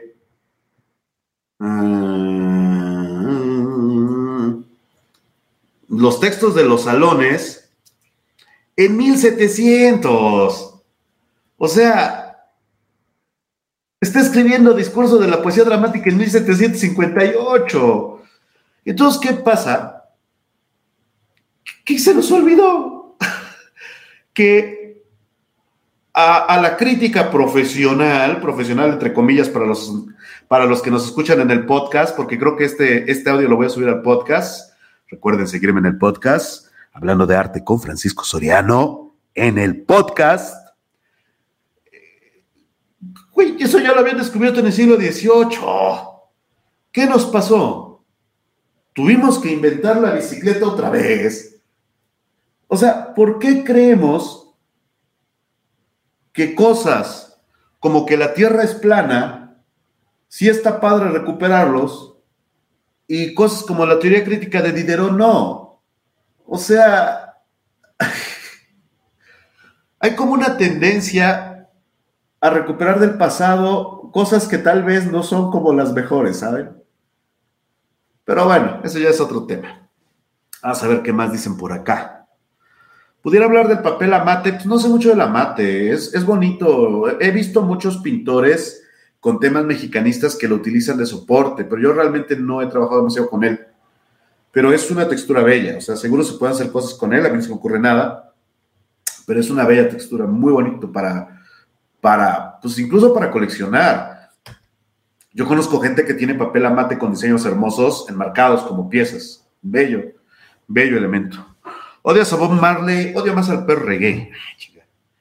Este, entiendo que es la base, no es crítica, solo que lo vi rápido. No, pero no lo decía por ti, yo digo más bien porque luego pasa eso, pero no, sí entendí que, sí entendí lo que decías, pero me pareció que era un buen punto para decir, ah, tengo esta anécdota, ¿no? Pero no, no, no, mi estimado Juan Ortiz, no, no, no me sentí aludido. Saludos desde Tennessee. Este. Ay, güey. Lo haría para mi escuela como servicio social, pero creo que yo tendría que poner la pintura. Mm. Yo pinté un mural bastante, pues bastante accidentado en mi facultad en diseño gráfico en la UAP. Y me lo contaron como servicio social porque pasé horas y horas. Creo que luego lo borraron, por cierto. Saludos, para experimentar, hacer lo que me gusta, tengo que hacer una pintura más comercial. El problema es que al final te quedas conocido por este tipo de trabajo y no por tu mejor obra. Yo creo que, yo creo que depende de cómo la mueves. O sea, por ejemplo, yo muevo obra muchísimo más comercial en lo comercial, pero rara vez envío obra que yo considero comercial a bienales. De hecho, la obra que envío a bienales muy difícilmente se vende. O sea, no es una obra que salga a la venta fácil, porque suele ser obra de, tema social. Es que, es que uno no puede estar pensando tanto en eso. O sea, uno tiene que, que moverse en la realidad, en el aquí y el ahora. ¿Qué necesito? Necesito vender, necesito hacer esto, pero lo que hay es la posibilidad de aprovechar el tiempo. Eso es más importante que entender, más bien que, que, ubicar para dónde va obra, para dónde va esto, para dónde va aquello, es comercial o no, es cómo administrar el tiempo para que pueda sacar el mayor rendimiento posible. O sea, el secreto está en administrar adecuadamente el tiempo. Una vez que administras bien el tiempo, tienes oportunidad de hacer mucha más obra. hubo un tiempo, por ejemplo, en el que yo me volví muy aficionado a jugar Battlegrounds. ¿Por qué? Pues no sé, tuve acceso a un play y me gustaba jugar online. Pero me tomaba tanto tiempo que en algún momento lo dejé de hacer. ¿Por qué? Porque era tiempo perdido, porque no estaba haciendo nada realmente en ese momento. Y no digo que esté mal, solo digo que eso se tiene que hacer en el momento en que sepas que no tienes nada más que hacer o que estás demasiado cansado para trabajar o así. El otro día me decían que yo estaba contando una idea que se me vino a la mente en un sueño. Y me decía, ¿qué pedo, güey? O sea, tú estás trabajando incluso cuando estás dormido. Y bueno, suena mamón, pero de hecho, si tengo una buena idea, que me parece una buena pieza que soñé, me despierto en la madrugada y literalmente lo anoto. O sea, no les miento, tengo anotado aquí la idea que tuve. Pitch 5 de la madrugada, una cosa acá. Pintura de robots sexuales eh, eh, eh, inspirados en botero para hacer esculturas de marcada sexualidad, pero con la estructura de botero a partir de la extraña sexualidad boteriana. No es una buena idea, pero es una idea. Luego tuve otra idea para un cortometraje. Una pareja swinger suiza que va a, bueno, cuyo abuelo de esta, de uno de los de la pareja pide la eutanasia, pero antes quiere despedirse de todas las parejas que, sexuales que ha tenido porque también es swinger. Es una gran idea para un cortometraje, ¿cómo no? O sea, hay que aprovechar al máximo el tiempo. Porque, por ejemplo, ahorita podría decir, güey, ¿cómo vas a decir eso si estás hablando más de lo que estás pintando? Sí, pero este audio, como es un audio que está saliendo bien, lo voy a subir al podcast y eso va a ser gente que verá el podcast escuchar este audio. Saludos a la gente que nos sigue en el podcast. Y al mismo tiempo estoy pintando y además hay gente que amablemente y porque confía en el canal y cree que es algo en lo que vale la pena invertir unos pesitos, manda superchats. Les recuerdo que pueden enviar superchats, a menos que estén en el podcast, entonces suscríbanse al canal y al Instagram de r.francisco.soriano y en la página oficial de refranciscosoriano.com para estar atentos a los cursos, a las exposiciones y además iniciativas de este canal. Y entonces, vas administrando el tiempo. Eh, mezcal, va todo bien. Recomienda los lienzos de Lumen, se deben realizar alguna imprimatura antes de usarlo. Yo cuando compro lienzos en Lumen y en general en papelerías grandes, dependiendo la marca, lo malo es que son muy caros, pero yo en lo personal suelo darles una capa extra de gesso, de gesso comercial, que es el que usan, porque usualmente vienen muy delgaditos, muy delgaditos, y entonces no me sirven tan bien. Pero depende de qué calidad es. Eh, se vive haciendo arte. Felicidades, dicen Kais que les quede en el chat, hazlo del número de acá del mezcalito. Está potente el mezcal, está bueno, ¿eh? está, está ponedor, decimos acá. Eh, eh, ¿Qué opinión de lo Ricardo Fernández Ortega? Ahí sí quién es. Así que no tengo opinión porque, porque no lo ubicamos, pero vamos a ver. Ah, sí, sí, sí lo conozco. De hecho, hace poco vi obra en vivo de él. Es que es eso, por ejemplo, Ricardo Fernández Ortega, es precioso, su técnica es preciosa, es una técnica, eh, no sé si sea academicista, porque no sé si fue academia, pero evidentemente es una técnica que aspira al academicismo, eh, viene de la estética del 19, tiene volumen, tiene peso, pero de repente cuando veo una pieza donde una mujer medio desnuda, con alas, va montando un caballo en un paisaje, no es que crea que está mal, solo me parece demasiado cursi. O sea, porque la pintura es buena, solo veo eso y digo, güey, es que, o sea, entiendo el punto, pero no entiendo, una vez más cito a a, este, a, Collins, no lo entiendo a nivel filosófico. O sea, casi prefiero el ejercicio virtuoso sin discurso que la pintura virtuosa de Pegasos. Ah, no sé. Pero como pintor es impresionante. Te acompaña con un tequila, dice Daniel. Qué bueno verlo mejor. Sí, ya la andamos armando a Pichardo y a un servidor. ¿Para cuándo la conclusión de la novela gráfica? Vamos bien, ¿no, Pichardo? Vamos bastante bien. Y así es como el arte condiciona tu vida. No la condiciona. Es que además, es que además eso es bien raro, ¿no? Porque uno dice, el arte condiciona tu vida, pero por ejemplo la gente, eh, por ejemplo, no sé, eh, Jeff Bezos o, o cualquier rico que se les ocurra.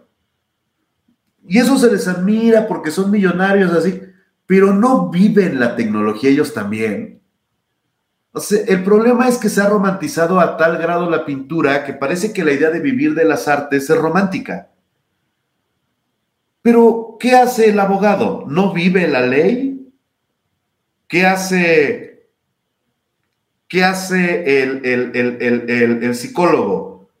¿Qué hace el médico? O sea, ¿se pueden despegar realmente? O sea, el artista vive el arte como un estilo de vida porque a eso se dedica, a eso invierte sus horas, a eso invierte su energía, su salud, su fuerza, hasta su fe. ¿Por qué no sentirnos orgullosos de lo que somos? Este, Ah, chale, el picharo también anda enfermo, qué mal. Se me antojó ese mezcal con una botana de camarones. Ah, estaría bien. Es que les digo que ando confinado, la neta no quiero con, eh, contagiar a nadie y tengo que ir a hacerme la prueba, pero pues yo creo que mañana, ¿no? ¿No te interfiere el alcohol con la medicina que estás tomando para el Omicron? Es que ya no estoy tomando nada. De hecho, me dijeron que tomara eh, paracetamol y cosas para el antigripal hasta que ya no me sintiera mal y ayer ya no tomé nada y hoy ya no estoy tomando nada. Ahora, probablemente no es como una buena idea, si es a lo que te refieres. Salud a los que están escuchando el podcast, pero pues un caballito, güey, un caballito. Ah. Yo tengo un recuerdo muy triste de alguien que ya estaba muy mal, muy mal, muy, muy, muy enfermo y ya en su lecho de muerte quería una Coca-Cola. Y le decía, no, ¿cómo una Coca-Cola te va a hacer mal? Y luego esta persona se murió. Y yo siempre me he sentido muy culpable por no haberle dado esa Coca-Cola. O sea, ya la chingada. Total, güey. ¿Cómo deshacer una pintura con solvente? Eh, tener que ser más específico, Diego. Yoto es maravilloso, claro que lo es. Solo digo que es difícil porque cuando uno lo ve así de buenas a primeras, dice, ay, pues está muy sencillo. Pues sí, güey, estoy inventando la pintura al, fresco italiana. ¿Qué opina de Sean Neto? No lo marco, ¿eh? ¿Cómo sigue? Mejor. Está haciendo un verdacho. Con che, verdacho. De hecho, ese verdacho que hicimos, yo creo que le faltó sombra, porque aquí fuera de cámaras le puse, uy, para los que, yo creo que para los que escuchan el podcast, pues vamos a editar esa parte, porque pues la neta no se va a ver. Pero pues si no, lecciones para el podcast, la mezcla es sombra tostada, amarillo ocre, negro de marfil y blanco. ¿Cómo oscurecer y aclarar la mezcla de vermellón y verde amarillento? Eh, ah, bueno, eso lo vas a hacer. Si quieren, luego hacemos un tutorial. Tengo un tutorial de verdacho, pero si no, ubicas el negro y el blanco y vas quedando degradados a partir de eso.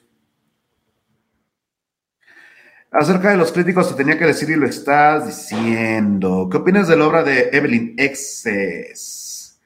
¿Has visitado eh, ah, la capilla de Parangaricutirimícuaro. No, no he ido, pero sí sé dónde está. Eh, con el pintor, Jonas Burget. Ojalá hagas un video de Neo Rausch. Ah, sí. Estoy pensando qué hacer con los videos. Como que ya, ya me sentí decepcionado. Ya me sentí decepcionado de, de las biografías. Pues no manches, me tomo un montón de esfuerzo en él, las ve o sea, como que una vez me, me preguntaron, ¿crees que los videos en vivo tienen más views que los videos editados? Y yo decía que no. Y últimamente me estoy dando cuenta que sí. Oigan, pues promuevan el canal, ¿no? Hagan, tiren paro y promuevan el canal, porque sí, ya está siendo, ya está siendo más, más eh, costeable hacer en vivos que hacer videos, pues no puede ser. Pero en, cualquier caso estoy pensando en adaptar el formato del canal a un formato más de YouTube. Más opiniones y ondas así. Porque eh, se toma mucho esfuerzo en hacer los documentalitos y las visitas no dan para que sea costeable. ¿Saben cuál, cuál es la ganancia de este, de este? Digo, por eso es que también dependemos mucho de los superchats para el canal. Porque, por ejemplo, ahorita las ganancias de este mes si siguen en este ritmo, no van a ser suficientes para que nos pase cheque YouTube a fin de mes. O sea, están súper, súper, súper, súper abajo las ganancias. Y si no hay rifa, no hay superchats. Digo, salvo los que sí están mandando, que se los agradezco mucho, pero sí es muy poquito. Y entonces la verdad es que sí está muy complicado seguir haciendo videos editados con las ganancias cada vez menores de YouTube. Muchas gracias, YouTube y costea más esto y, sí está difícil, ¿no? O sea, es, es, complicado, es un destino complicado. Vamos a ver cómo lo solucionamos, pero sí, ahorita es el momento para que si quieren más contenido del canal, nos tiren ahí una ayudita porque sí estamos eh, ahí reestructurando contenidos. Luego me decían, ¿y por qué no contratas a alguien para que te ayude con la edición? Ajá, ¿y con qué dinero? O sea,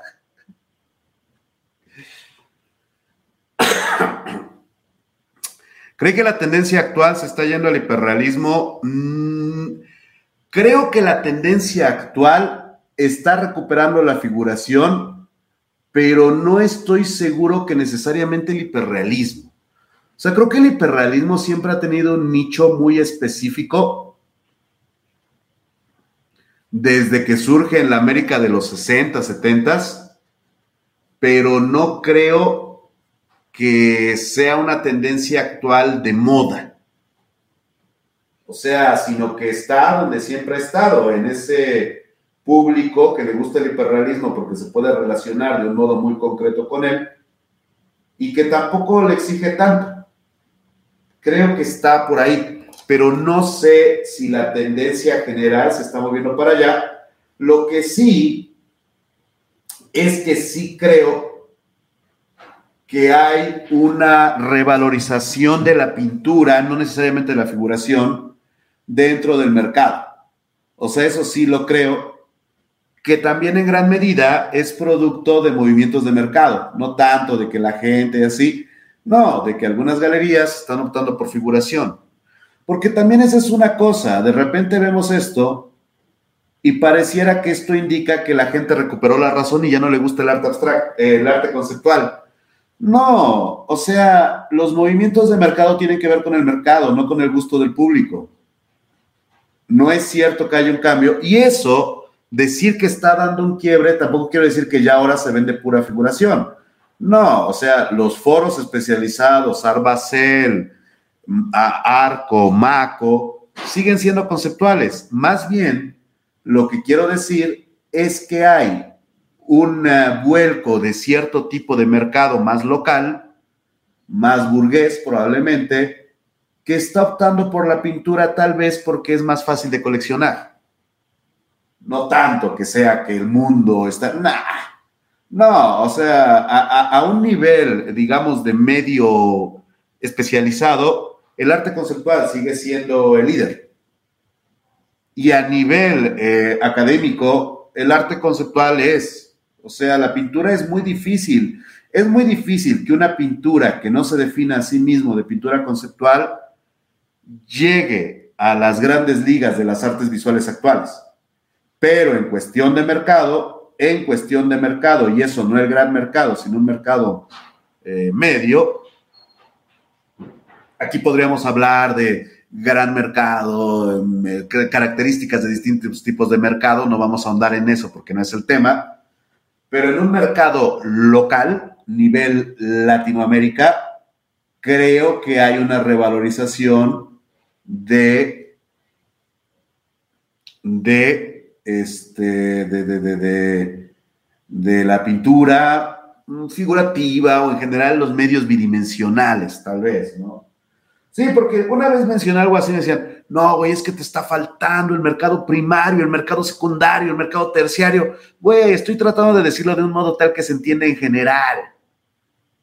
O sea, pero si quieren un día hablamos de eso más a profundidad. Yo solo estoy contestando una pregunta. A ver. Eh, ¿Qué piensas de la obra de No Rausch? Estoy a favor. Pintura de Paula Rego, que más le gusta. La tengo tatuada, literalmente. La galería que comenta que cobra se llama Sky Art y está en México. Ah, chinga. Bueno, yo no dije eso, pero de hecho yo ni conozco esa galería, pero aquí dicen eso. Hay que hacer obra para pagar el Coppel. Pues no compres en Coppel también, compren en Electra. ¡Oh!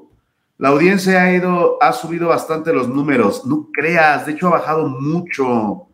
Ha bajado. Les voy a enseñar mi estadística de. Les voy a enseñar mi estadística de. Por ejemplo, el 14 de enero tuvimos 42 mil visitas. 42 mil visitas. O sea, en el momento más alto, el 29 de diciembre, que es raro, Tuvimos 113 mil visitas. Ahorita tenemos 29 mil ayer, o sea, no, bajaron 50%.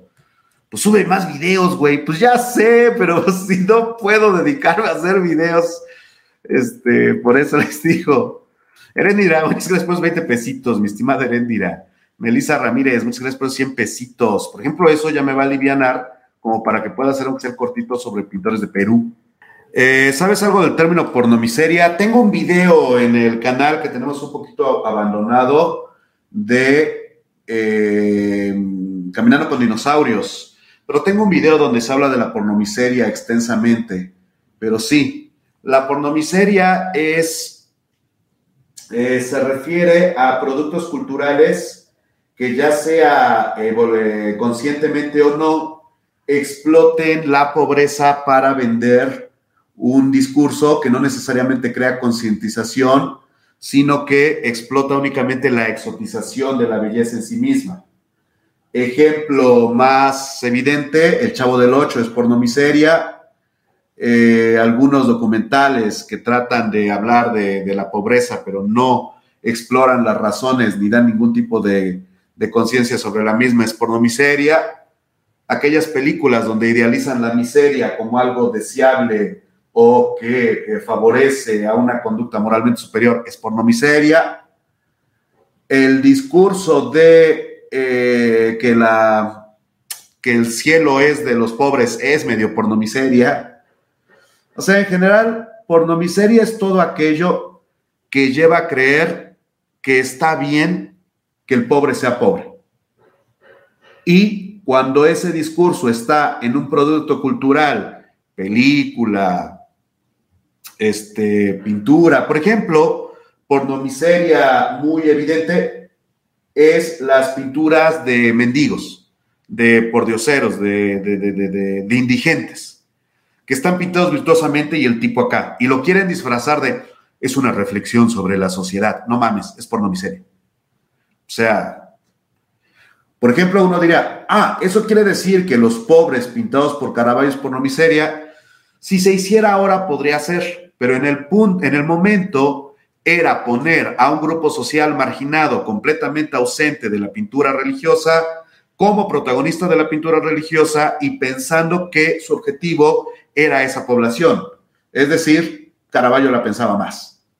No, es una, es una cosa que se da más actualmente porque para que tú hagas eso ahorita, tienes que hacer caso omiso o ser de plano muy ignorante de lo que se de lo que se ha escrito alrededor de la pobreza y cómo se ha repensado la teoría de Lewis sobre la pobreza. O sea, la teoría de la cultura pobreza es completamente eh, inviable en la actualidad. Pero sí, eso es la pornomiseria. A grandes rasgos hay estudios muy amplios. Esto es una, un acercamiento básico, incluso diría un poco mediocre, pero de lo que es la pornomiseria. Porque, por ejemplo, el otro día escuché un, un cómico mexicano que decía, pues que yo no, yo no creo en eso de que ya no hay que burlarse de los gays o de los chaparros o de los negros, Yo me voy a seguir burlando porque si no, ¿de qué vamos a hacer comedia? Pues, por ejemplo, de los comediantes pendejos, ¿no? ¿Podrías hacer chistes de eso? Se podría hacer una enorme rutina únicamente hablando sobre Chumel Torres, cabrón.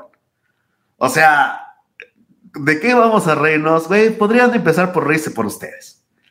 Podrían empezar a burlarse de, de los blancos racistas, ¿no, güey? Qué cabrón, ¿no? Ya no podemos burlarnos los pelones. Ah, vas y chingas a tu madre, cabrón. Sí, ya no, ¿cómo ves? O sea, ¿de qué más? Pues la comedia inteligente suele burlarse de los grupos, eh, de los grupos poderosos, ¿sabes?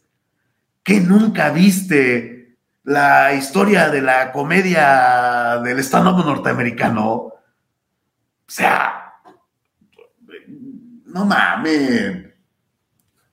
Ah, hay, hay un tipo de cretino muy específico en la comedia mexicana, encabezado por Chumel, que creen que tienen el derecho divino de eso. Y hay otro tipo de comedia de primerísimo nivel que sabe que no, que sí hace chistes estereotípicos porque pertenecen a esa minoría. Cuando el señor Vallarta dice algo como, Chespirito es lo peor que le ha pasado a la comedia mexicana, toma un riesgo porque se dedica a eso, pero sabe que tiene razón. Y lo dice alguien de la comedia. O sea, eh, hay, hay entre cómicos niveles. Pero bueno, ya nos vamos desde la Ciudad de México. Soy el doctor Francisco Soriano. Recuerden seguirnos en el Instagram, en el podcast, en el canal. En el podcast somos Hablando de Arte con Francisco Soriano. Desde la Ciudad de México decía yo, les mando un abrazo, un saludo, manténganse extraordinarios. Gracias por su apoyo y nos vemos muy pronto. Hasta luego a todos. Bye bye. Sitting in the morning sun, I'll be sitting when the evening comes, watching the ships roll in, and then I'll watch them roll away again.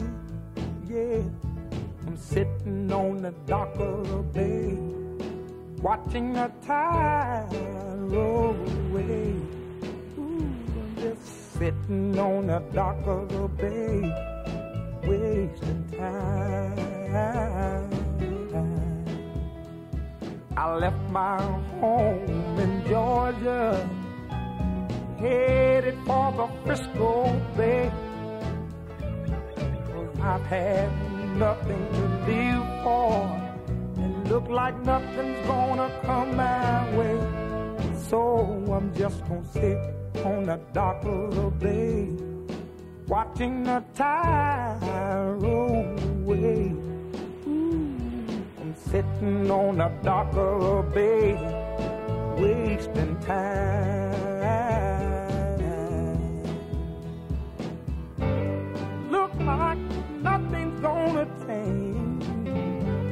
Everything still remains the same I can't do what ten people tell me to do.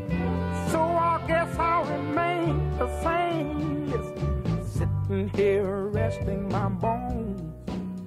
And this loneliness won't leave me alone. Listen, 2,000 miles I roam just to make this dock my home. Now I'm just gonna sit at the dock of a bay watching the tide roll away. Sitting on a darker bay, wasting time.